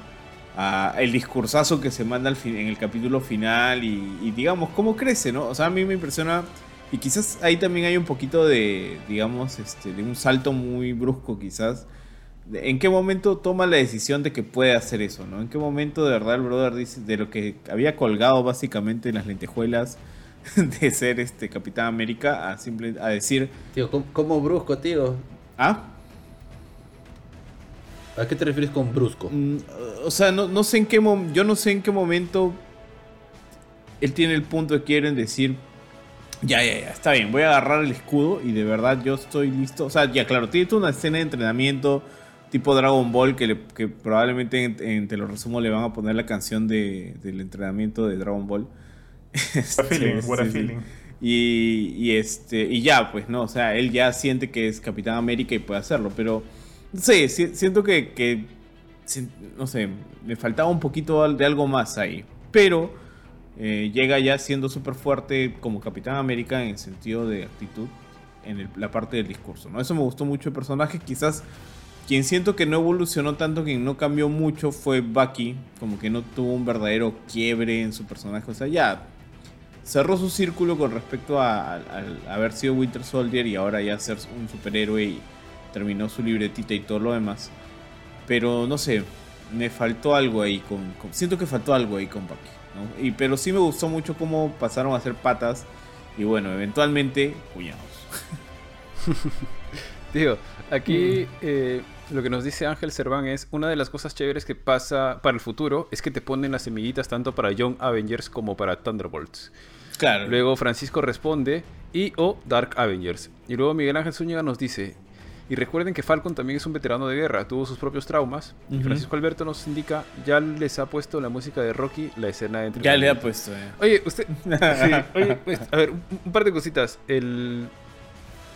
Creo que le debe haber sucedido lo mismo en la vida real al, actor de Falcon, ¿no? ¿Ustedes creen que haya sido.? no sé, yo me imagino al actor de Falcon cuando hace la primera película, cuando aparece la primera vez. No sé, ¿en qué película sale por primera vez? En este, Winter Soldier. Winter Soldier, sí. Winter Soldier. Ya, cu- cuando, aparece, ¿no? O sea, Ya hizo el cast y todo. ¿Quién vas a ser Falcon? Ya, chévere, voy a ser Falcon. Este, voy a ser un superhéroe ahí secundario, pero apareceré por aquí, por allá, etcétera, Porque ¿no? ni voy a hacerle capitán, pues. Sí, claro, o sea, creo que ni él en su momento. Entonces, de un momento a otro, está leyendo el guion de, de Endgame, ¿no? Bueno, y entonces, para finalizar, la última escena, agarra y Steve Rogers entre él. ¿Qué? ¿Qué? Uy. Y, o sea, me lo imagino así, y ahora, mira, le sacaron la serie, y ahora viene la película, que de hecho, se, creo que Jorge lo Sus comentó. ojitos, al no, dólar, dólar, dólar, dólar. Que ahora va a ser este, la cuarta película del Capitán América, y ya, pues, obviamente protagonizada por él. Y lo otro era. ¿Ustedes se imaginan cómo será en, O sea, cómo sería en la vida real si fueran. Si efectivamente son como que dos patas que finalmente se hacen así como amigos? Obviamente es una serie una película lo que quieras. Pero pues obviamente no sería tan estoico, ¿no? Habla, ¿ves? o sea, no sé, como la gente se habla, ¿no? Habla, no, no, ya se, se pondrán chapas, ¿no? Entre ellos, este... Porque de hecho Falcon lo, lo cochinea a Bucky al inicio, ¿no? Oye, te suenan las maquinitas adentro de la cabeza. Después se pone un poco más, un poco más, este... No sé, más solemne Falcon. Pero me imagino así como que, este, cochineándose y todo cuando se habla o cuando se reúnen, ¿no? Pero en fin. De hecho, pues, tío. Si mira nomás cómo lo bloqueamos a Benito, ¿tú crees que entre ellos no se lo quedan? Oye, ya justo con lo que comentaba Benito de Bucky, eh, yo sí me doy por satisfecho con, o sea, obviamente quiero seguir viendo más del personaje, tanto de Falcon como de Bucky, pero por ejemplo, este, o sea, tú lo ves al inicio de la serie, él todavía bastante conflictuado con lo que le está pasando y, lo ves yendo a terapia, molesto con su vida, insatisfecho, y al final lo ves ya incluso sonriendo, pasando tiempo con la familia de Falcon, cocinando, jugando con los sobrinos de Falcon, gileándose a su hermana, eh, diciéndole a, Falcon Cap, inclusive le dice Cap, eh, como que sean abrazos. Yo siento que como que los abrazos, los, la interacción hacia el final del capítulo entre ellos dos me parece genuino, de una amistad genuina. Y creo que esa es más o menos una gran ganancia para, para Bucky, porque él es, ah, o sea, igual que Steve, él es de otro tiempo. Y creo que eso lo dijo en algún momento. Este no es su tiempo, este no es el tiempo de Bucky. Él, cuando murió Steve, cuando se fue Steve, cuando Steve renunció, cuando Steve ya está viejo, es como que de repente ha perdido el único punto que lo que entre comillas lo mantiene lo mantiene estable, ¿no? Porque es como que un, un vínculo de amistad que, que de repente le- le brinda más de lo que nosotros imaginamos. Y ahora ya no, ya no lo necesita, porque ya digamos que ha podido curar mucho de estos traumas que, que ha estado como que arrastrando, arrastrando, arrastrando, y es capaz de poder brindarse a sí mismo una nueva vida. Eso a mí me parece bien chévere, tío. Me parece bien chévere y sí, si bien como que es que evidentemente el foco no, no está tanto sobre Bucky, sino sobre Falcon, creo que ese pequeño enfoque que se le da para mí funciona. Y estoy, este, estoy satisfecho, estoy satisfecho con ese final. Pero definitivamente quiero ver Capitán América 4 y ver cómo regresan estos personajes y que mantengan ese, este, ese ánimo de, de camaradería que, que comenta el buen Bofe. Sí, quiero ver más de eso. De acuerdo, tío. Bien, tío. Por, por- por aquí, perdón, tío. Dale, dale, dale. Tío Benito. Dale, dale. Miguel Ángel Zúñiga nos dice la amistad y lo que lo unía al pasado. Y luego Francisco nos dice, tal vez sea por eso que al final dice Capitán América and the Winter Soldier y no Capitán América and the White Wolf. Eso es, chicos. ¿Y tú, George, qué tal? ¿Qué te, te gustó la evolución de los personajes o...? O sea, es un, es un poco lo que, lo que dije antes, ¿no? Eh, eh, por el lado de, de Bucky, como que ya se sabía por dónde iba a ir su evolución. Siento más algo lógico que una cosa que me ha sorprendido mucho, que digamos. Eh, Falcon, bueno, Falcon definitivamente sí ha cambiado, ha, ha evolucionado, pero esto era como que el, centro y lo que se esperaba, ¿no? De la, de la serie. Eh, pero lo que ahí creo que ustedes han estado rascando más que nada el, el tema de la relación entre los dos. Y esto es algo que, que sí, sí, sí me parece chévere por el comienzo, como que los dos no, no estaban del todo convencidos en, en que se iban a llevar bien, eran como que... eh, hay un momento en que, lo- que los dos bromean diciendo como que no somos compañeros, somos simplemente dos personas que tenían a un amigo en común. Y en ese momento lo dicen de broma porque ya eran patas. Pero creo que al comienzo sí era en serio, o sea, realmente Falcon no lo pasaba mucho que digamos a Bucky, era como que este pata de mi pata que bueno, que viene de vez en cuando a, joder. Y, y Bucky era como que lo tenía Falcon más que. Más que como su pata, como que lo tenía en la mira, como diciendo: Oye, mi pata te ha dicho que tienes que hacer esto con el escudo. Así que yo te voy a estar supervisando hasta que lo hagas. Voy a estar ahí, ahí con el, con el dedito hasta que recuperes el escudo o te vuelvas Capitán América, porque eso es lo que Steve quería. Eh, y creo que justamente ambos, eh, al, al ver al uno o al otro, como que le, le sirve eh, este digamos, esta relación para abrir los ojos a una realidad que ninguno de dos se había visto. En el caso de, de Bucky, y esto lo dije al comienzo más o menos, para él, o sea, Bucky se fue congelado en la Segunda Guerra Mundial. Y si bien en esa época sí había racismo de todas maneras, eh, creo yo que él de repente no lo veía, como él, él, es blanco en general, entonces no, no ha vivido todo eso en carne propia, él simplemente era un soldado que peleó una guerra, donde la mayoría de sus compañeros eran blancos, incluyendo a su mejor amigo, y terminó hecho un, helado y bueno, lo- pues los rusos lo, han estado controlando todo el tiempo y ha, tenido problemas más, más personales que estar viendo la situación del mundo. Entonces para él simplemente era un roche de Sam no quiere ser Capitán América cuando sí debería serlo, no seas un cobarde. Pero luego, poco a poco, a través de, Bradley, a través del mismo Sam, se da cuenta de toda esta situación por la que, por la que pasaba Sam, ¿no? Y, por, y hay una parte en la que le dice, no, yo no consideré todo el peso que traía eh, el hecho de que el próximo Capitán América fuera negro. O sea, simplemente para mí era ser elegido de Steve y tenía que ser de Capitán América y punto. No pensé en todo ese problema y creo que Steve tampoco. Y Steve yo creo que pecaba de inocente. O sea, el, tipo simplemente veía el, el bien en la gente, el mal en la, en otra gente y hacía lo que debía hacer. Lo que él creía correcto. No creo que haya pensado en, en todo el... En, cierta manera la maldad de las personas que son racistas, ¿no? Eh, alguien que, le gusta ver siempre lo bueno en la, en la cara de todos y, no sufre este problema, difícilmente lo ve. Eh, mientras por otro lado, a, a, este, eh, Bucky cuando habla con Falcon, Falcon como que le hace darse cuenta también de un problema suyo, que es el, el cómo está tratando de limpiar su conciencia a través de lo que él mejor hace, que es as- castigar a los malhechores, perseguir a los criminales, pegar a la gente. Y una frase que le dice, tú no estás este, haciendo amendas, estás vengándote. ¿Cómo? Ah, no me acuerdo ahorita la frase en inglés, pero le dice, tú tienes que cerrar este problema no pegándole a la gente, no castigando a, la gente que lo merece y a, la gente que tú ayudaste como, bueno, criminal de guerra, sino más bien apoyando a aquellos afectados por tus acciones. Y bueno, y eso es, creo que al final de cuentas es lo que le permite tachar todas las rayitas en el, en el libro. E incluso indirectamente a, Simo, ¿no? Como que a, Simo le permite, le, le, da su cierre cuando le permite chancar todos los frasquitos de, de super soldado. Y, y, bueno, regresar a Sokovia y ver el monumento ahí como que el mismo Simo le dice, me tomé la libertad de tachar mi nombre en tu libro porque ya, digámoslo, nuestro roche ya acabó. Eh, y creo que, o sea, sí, sí me ha gustado todo este, el, proceso de cada uno de los personajes. Hay personajes nuevos cuyo desarrollo creo que es un poco más obvio como el de, el de Walker. Pero el de Bucky y el de Falcon, ahora sí se puede decir, son, son más arma mortal que incluso al comienzo de todo esto. Eh, ahora sí, ya creo que hecho y derecho, no sé qué va a ser la próxima película, pero fácil se llama Captain America and the Winter Soldier, como lo que salió al final de esto. Entonces sí, y hay otros desarrollos, como dije, no, el Sharon me sorprende, no esperaba que se volviera villana. Pero me interesa ver lo que va a pasar después. De acuerdo, tío, de acuerdo. Bueno, ya para ir cerrando, eh, vamos dando los últimos comentarios acerca de lo que nos pareció este último capítulo. En general, eh, a mí me ha gustado como cierre. Eh, yo entiendo algunos reviews que he leído por ahí que me han tirado un poco de hate. Eh, para mí ha sido un buen cierre. Eh, si tuviera que calificar las- la serie como general con este último capítulo, pues yo le pondría un 8, más o menos. Y este último capítulo le pondría mismo, no, un 7.5 quizás, porque ha tenido partes un poquito quizás débiles, pero a diferencia de Kurchin a mí sí me gustó la acción, eh, me gustó el cierre de Sharon, que, que- que obviamente abre a más puertas. No me gustó mucho en serie de, el, el cierre de US Agent, pero bueno, o sea, igual, me gusta el hecho de que el personaje siga vivo. No me gustó que mataran a, a- ¿cómo se llama? Balrock, creo que es.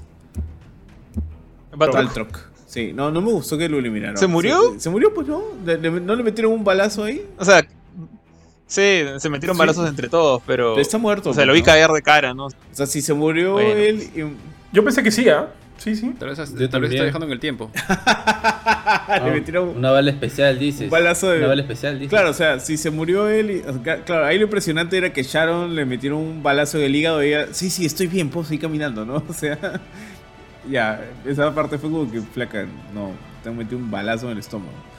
Este, el cierre de Bucky con, con Falcon, así en un, en un final bien, bien arma mortal en el barquito, todos felices, ¿no? Este, ahí Francisco Ruiz dice que lo mataron por saber quién era Power Broker. Y sí, pues es obvio, tiene que estar muerto, ¿no? Si no le va a echar, pues este, el- le va a echar de todo el pato a, Ah, verdad, a verdad, Sharon verdad. Carter. Por algo a Carly también le caen como tres balazos. Sí, sí, sí. Y, y bueno, a mí en general sí me gustó mucho este último capítulo. Me ha parecido un buen cierre para la serie. ¿Qué opinan ustedes, muchachos? Sí, Teo G. Efectivamente, a mí la serie totalmente recomendable. Marvel 2 de 2. O sea, de las dos series, las dos totalmente recomendables. Esta es más fácil de recomendar, de hecho, que la otra. Es- o sea, me gusta más WandaVision. Esta me, me- me gustó también. Creo que eh, para la gente que está más acostumbrada al Marvel de las películas es más fácil de, al menos toda la parte inicial, de digerir, etcétera, más fácil de, de- de engancharse con esta que con la otra.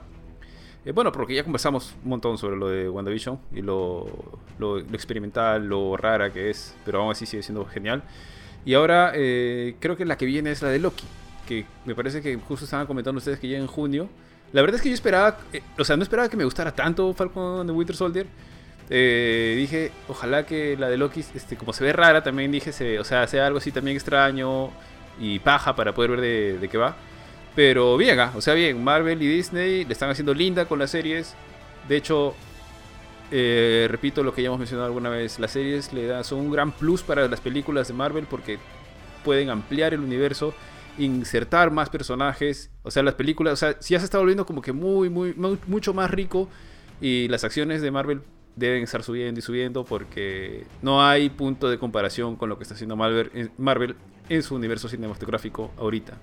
Simplemente está espectacular, ¿no? Pueden, cualquiera de esos personajes puede dar el paso a la película.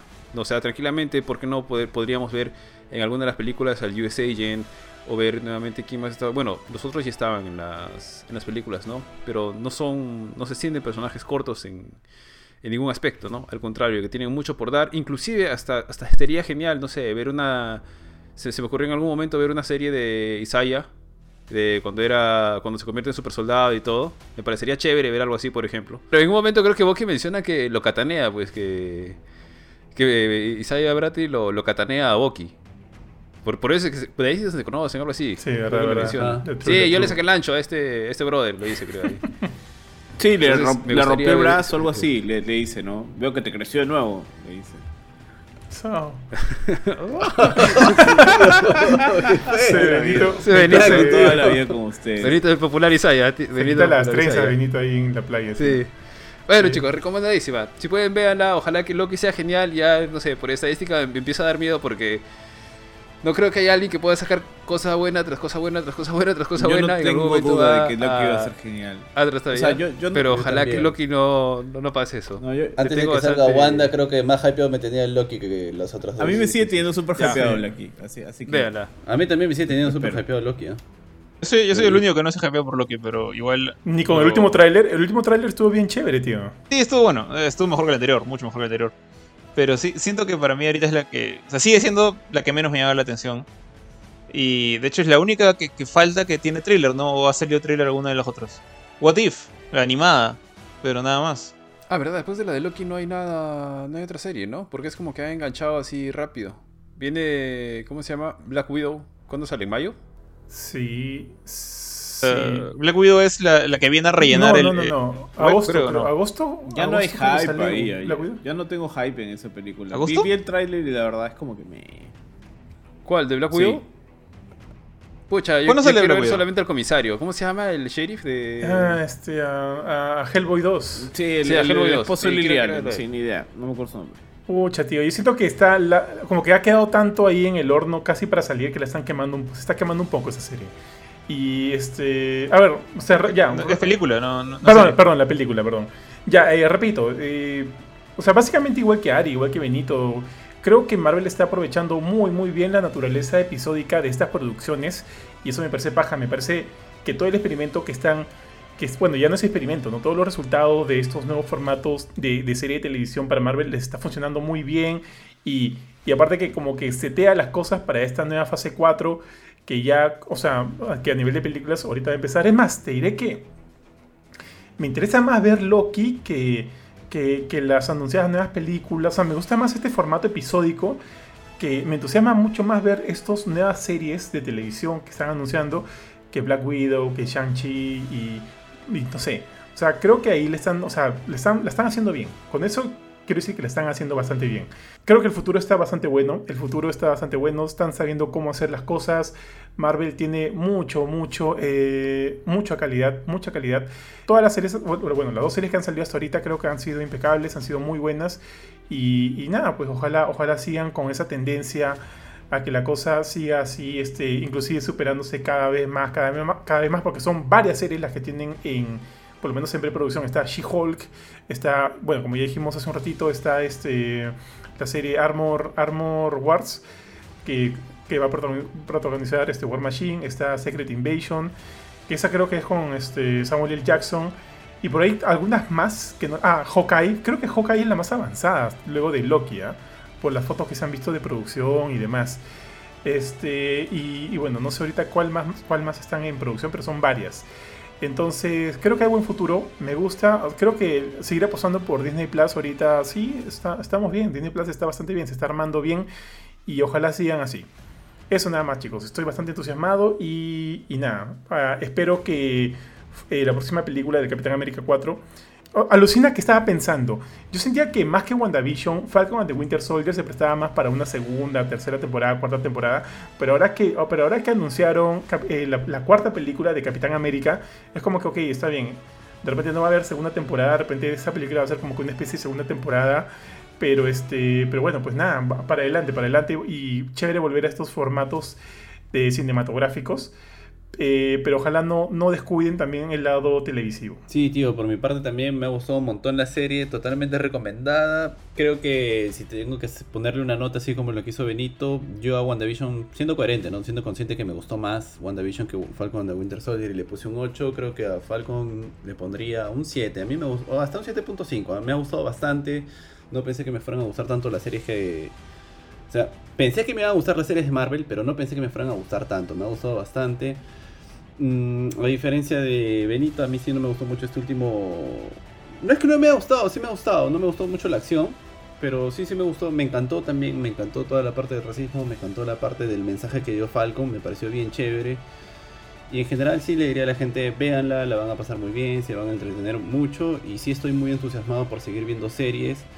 Yo espero que después de la, la película de Capitán América 4 salga otra serie del Capitán América porque, como dije en un principio, Falcon siempre me pareció un personaje secundario y ahora sí siento que he llegado a enganchar con, con el personaje, me parece chévere lo que está haciendo, todo lo que lo han desarrollado me parece bien bacán y sí quiero seguir viendo series porque es mucho más, mayor cantidad de horas, mucho mayor cantidad de material a ver una película. Me encantan las películas, me encanta ir al cine y puedo ir a ver películas muy buenas como muy malas, igual lo voy a pasar bien. Tendría que ser algo muy malo como para quejarme. Y como La Mujer Maravilla, ¿no? Ahí sí hubiera sido renegando, pero. Pero sí, este. Totalmente de acuerdo con mis compañeros. Totalmente recomendada la serie. Bueno, eh, finalmente por mi lado, eh, creo que o sea, Ari dijo esto, ¿no? O sea, realmente puede que WandaVision sea, haya sido más este, extraña, más misteriosa, de repente hasta más cautivadora por ratos. Eh, y de hecho, sí le doy un poco más de, de puntaje sobre, sobre esta serie. Pero es mucho más fácil recomendar, al menos eh, en mi experiencia, hablando con gente, un montón de personas que me dicen que no, WandaVision no se pone chévere hasta el capítulo 6, el capítulo 4. Para mí no, para mí eso fue chévere desde un comienzo y se puso muy buena desde el capítulo 3. Esa es mi, forma de empezar WandaVision. Pero eh, en el caso de Winter Soldier creo que es una serie incluso mucho más consistente. O sea, desde de, de arranque, de inicio a fin, se mantiene la calidad en, en el mismo punto. Nunca trata de ser algo eh, extraño o bizarro como WandaVision. La tiene clara de que es una serie mucho más eh, aterrizada en lo, digamos, en el mundo moderno. Se apoya muchísimo más en conceptos del universo Marvel como el legado del Capitán América, el, el tema de la, del blip, ¿no? el, el borrado de la gente durante Infinity War, el regreso de esa gente después de Endgame y cómo afecta todo esto al, al mundo de una manera mucho más aterrizada que, no sé, que lo que hizo Spider-Man Far, Far From Home, que básicamente se mató de risa del, regreso de la gente, ¿no? Eh, te, te muestra un montón de problemas políticos, eh, temas, este, dificultades de la sociedad moderna, como el tema del, racismo siempre permanente, digamos, alrededor del mundo. Y, te pone como, te hace pensar por ratos. A pesar de ser una serie de acción llena de explosiones, gente con alas volando y super soldados, tiene momentos muy emotivos, momentos muy bonitos que, que digamos que se hace rescatar. O sea, por ejemplo, yo, yo, lo, yo lo vi con, con mi esposa, no sé qué tanto es ella de, de películas de acción. Creo que, o sea, de hecho es por mi culpa que ha visto muchas películas de Marvel. Eh, y me dijo que sí, que le, que le había entretenido, que le pareció feeling. Por ejemplo, el, el momento en que. Nadie dijo eso, ¿no? Que, que nadie mencionó este momento de cuando se. Cuando Sam lleva a Isaiah Bradley al, al Museo del Capitán América y le muestra que han, que han construido esta pequeña ala dedicada a, a lo que pasó con él, a, los experimentos por los que él pasó, al, experimento eh, de, la recreación del suero. Y lo abraza y, llora, ¿no? Y está ahí con su, con su nieto, que ya sabemos que va a ser Patriot y toda esta nota. Eh, como que en cierta forma creo que a los ojos de esta familia, el legado del Capitán América ha sido recuperado o ha, recuperado algo de este brillo que tiene para el resto de Estados Unidos. Eh, entonces, tiene de todo. tiene acción, tiene feeling, tiene un poquito de, misterio con, con Sim o con Sharon. No tanto como WandaVision. Pero es mucho más fácil de recomendar, mucho más, creo yo, digerible para los que están acostumbrados a ver estas grandes escenas de acción. O, o que vean el universo Marvel como, como Coppola, como estas grandes montañas rusas. eh, y, y mucho más que eso. O sea, creo que, creo que te entrega mucho más esta serie también.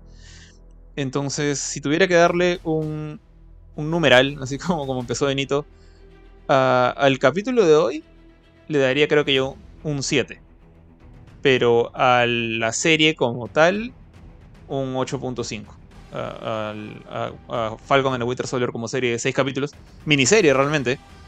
Y, y bueno, no creo que haya una segunda temporada de esta serie. Porque si hay una segunda se va a llamar Captain America Winter Soldier. Eh, y bueno, nada, queda la película 4, vamos a ver qué pasa, porque definitivamente lo que pase ahí va a influenciar cualquier, cualquier nuevo, nuevo, nuevos sucesos con estos personajes. Listo. Bueno, creo que a todos nos ha gustado mucho la serie. eh, creo que, bueno, este, todos los que nos han estado comentando la han disfrutado de la misma manera. Ahí, para terminar, unos cuantos comentarios. Este. a ver, espérame que me he perdido un poquito. Sí, ahí. ¿quieres que los Sí, leas? La- los tengo dale, a la dale, mano. tú los tienes a la mano, dale. Ya. Sí, Francisco Alberto Ruiz nos dijo, tal vez sea por eso que al final dice Capitán América. Ah, esa ya la leí, Sí, creo, sí, ¿no? sí, sí. De White Wolf, ya.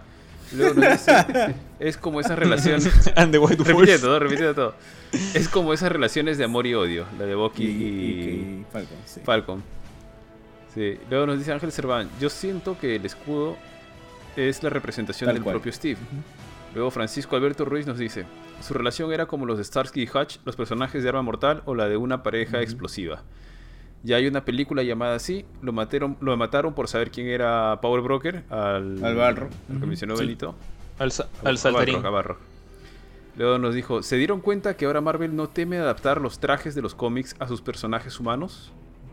Nos pone, supongo que se refiere al traje del, cap- del Falcon. Capitán América. Ajá. Luego dice, adivinen, luego Miguel Ángel Zúñiga nos dice, adivinen cuánto se está gastando Marvel en sueldos a, a tantos Uh, actores. Es verdura, es verdura. Mejor es cuando vas sin hype y disfrutas más. Es cierto. Y luego por aquí Francisco Alberto Ruiz nos dice, y deja mal a los efectos especiales del Arrowverse, del, del Arrowverso. Mm. Nunca he visto. No, pues nada la diferencia de presupuesto, no payaso. sí, como que el, el rico riéndose el pobre. ya. Luego Miguel Ángel Zúñiga nos dice, Hawkeye ya terminó de rodarse. Ah, buen dato. Ah, me había olvidado Hawkeye. ¿De verdad? Sí, eso lo, men- lo mencionó el tío Bofetín. Sí, Johan lo mencionó. Ajá. Sí. Francisco Alberto Ruiz nos dice también, Secret Invasion es con Fury y Mónica Rambo, con Rambo. Sí. Ángel Cerván nos dice, da pena que no va a haber nada de Marvel en mayo. Sí, es, es verdad, es cierto, es cierto. Y Miguel Ángel Zúñiga Venancio nos dice, esos guiños a las series antiguas. Supongo que se refiere a WandaVision. Francisco Alberto Ruiz Saavedra nos dice, ese momento de Saya ha hecho botar lágrimas a muchos. Qué buena escena. Y Miguel, Miguel Ángel Zúñiga nos dice, esta pandemia ha alejado un poco a las películas. Y finalmente el último comentario es de Blanco, de Oscar Blanco. Nos dice, qué pena, van a pasar el capítulo. Gracias. No, no, no, no vamos a estimar No, el capítulo. no vamos a el capítulo. Solamente estamos hablando de él. Sí, sí, Queremos sí. seguir viviendo, queremos seguir viviendo. Vos, Javi, entre los comentarios hay un link. Entre los comentarios hay un link. por ahí hay un link que, que no lo valamos, pero está ahí. Ya, tío G, Listo, puedes darle su listo cierre. amigos. Bueno, ha sido un gusto conversar con ustedes de esta gran serie. Eh, yo me quedo con uno de los comentarios ahí que cuando ves una serie sin hype es cuando más la disfrutas. Yo vine a esta serie no esperando nada, fui buscando cobre y salí con oro. Así que eh, excelente serie y bueno, este, no se pierdan, mañana vamos a hablar de Mortal Kombat y el domingo tenemos un podcast que voy a dormir pensando en, en el tema y lo voy a poner sobre la mesa para acá mis compañeros. Y bueno, Puede ser este, tío, podrías hablar de personajes que se parecen a ti en el mundo de los uff tío. Aso, tío, cin- cinco horas de. cinco programa. horas de insulto a... Sí, y le sí. podemos permitir a los a los le podemos permitir a los comentaristas a los que, que te, que te busquen también si- ¿Qué es esto? El, el día del roasting a Benito. Ya, ya lo haremos algún día. ya. Para mi cumpleaños, roasting, roasting total, así como, Ah, para tu como en esos, para tu este, esos Ya, eventos. tío. Ya, bueno, tío. Ya creo que todos quieren dormir porque ya es viernes en la noche y llevamos una semana bien cansada. Ver Mortal Kombat. Así, y, y ver Mortal Kombat. Así que bueno, ha sido un gusto que nos acompañen. No se olviden del resto de programas, de seguirnos en Facebook, en YouTube, en Twitch, no en Twitch no, en Twitter, este, y seguir la web, y porque, porque ya vienen más novedades. Y bueno, nos estamos viendo, nos vemos mañana y nos vemos todo este fin de semana. Así que bueno, muchas gracias y hasta luego amigos. Chao, chao. Chao, chao. Chao, chao. chao, chao.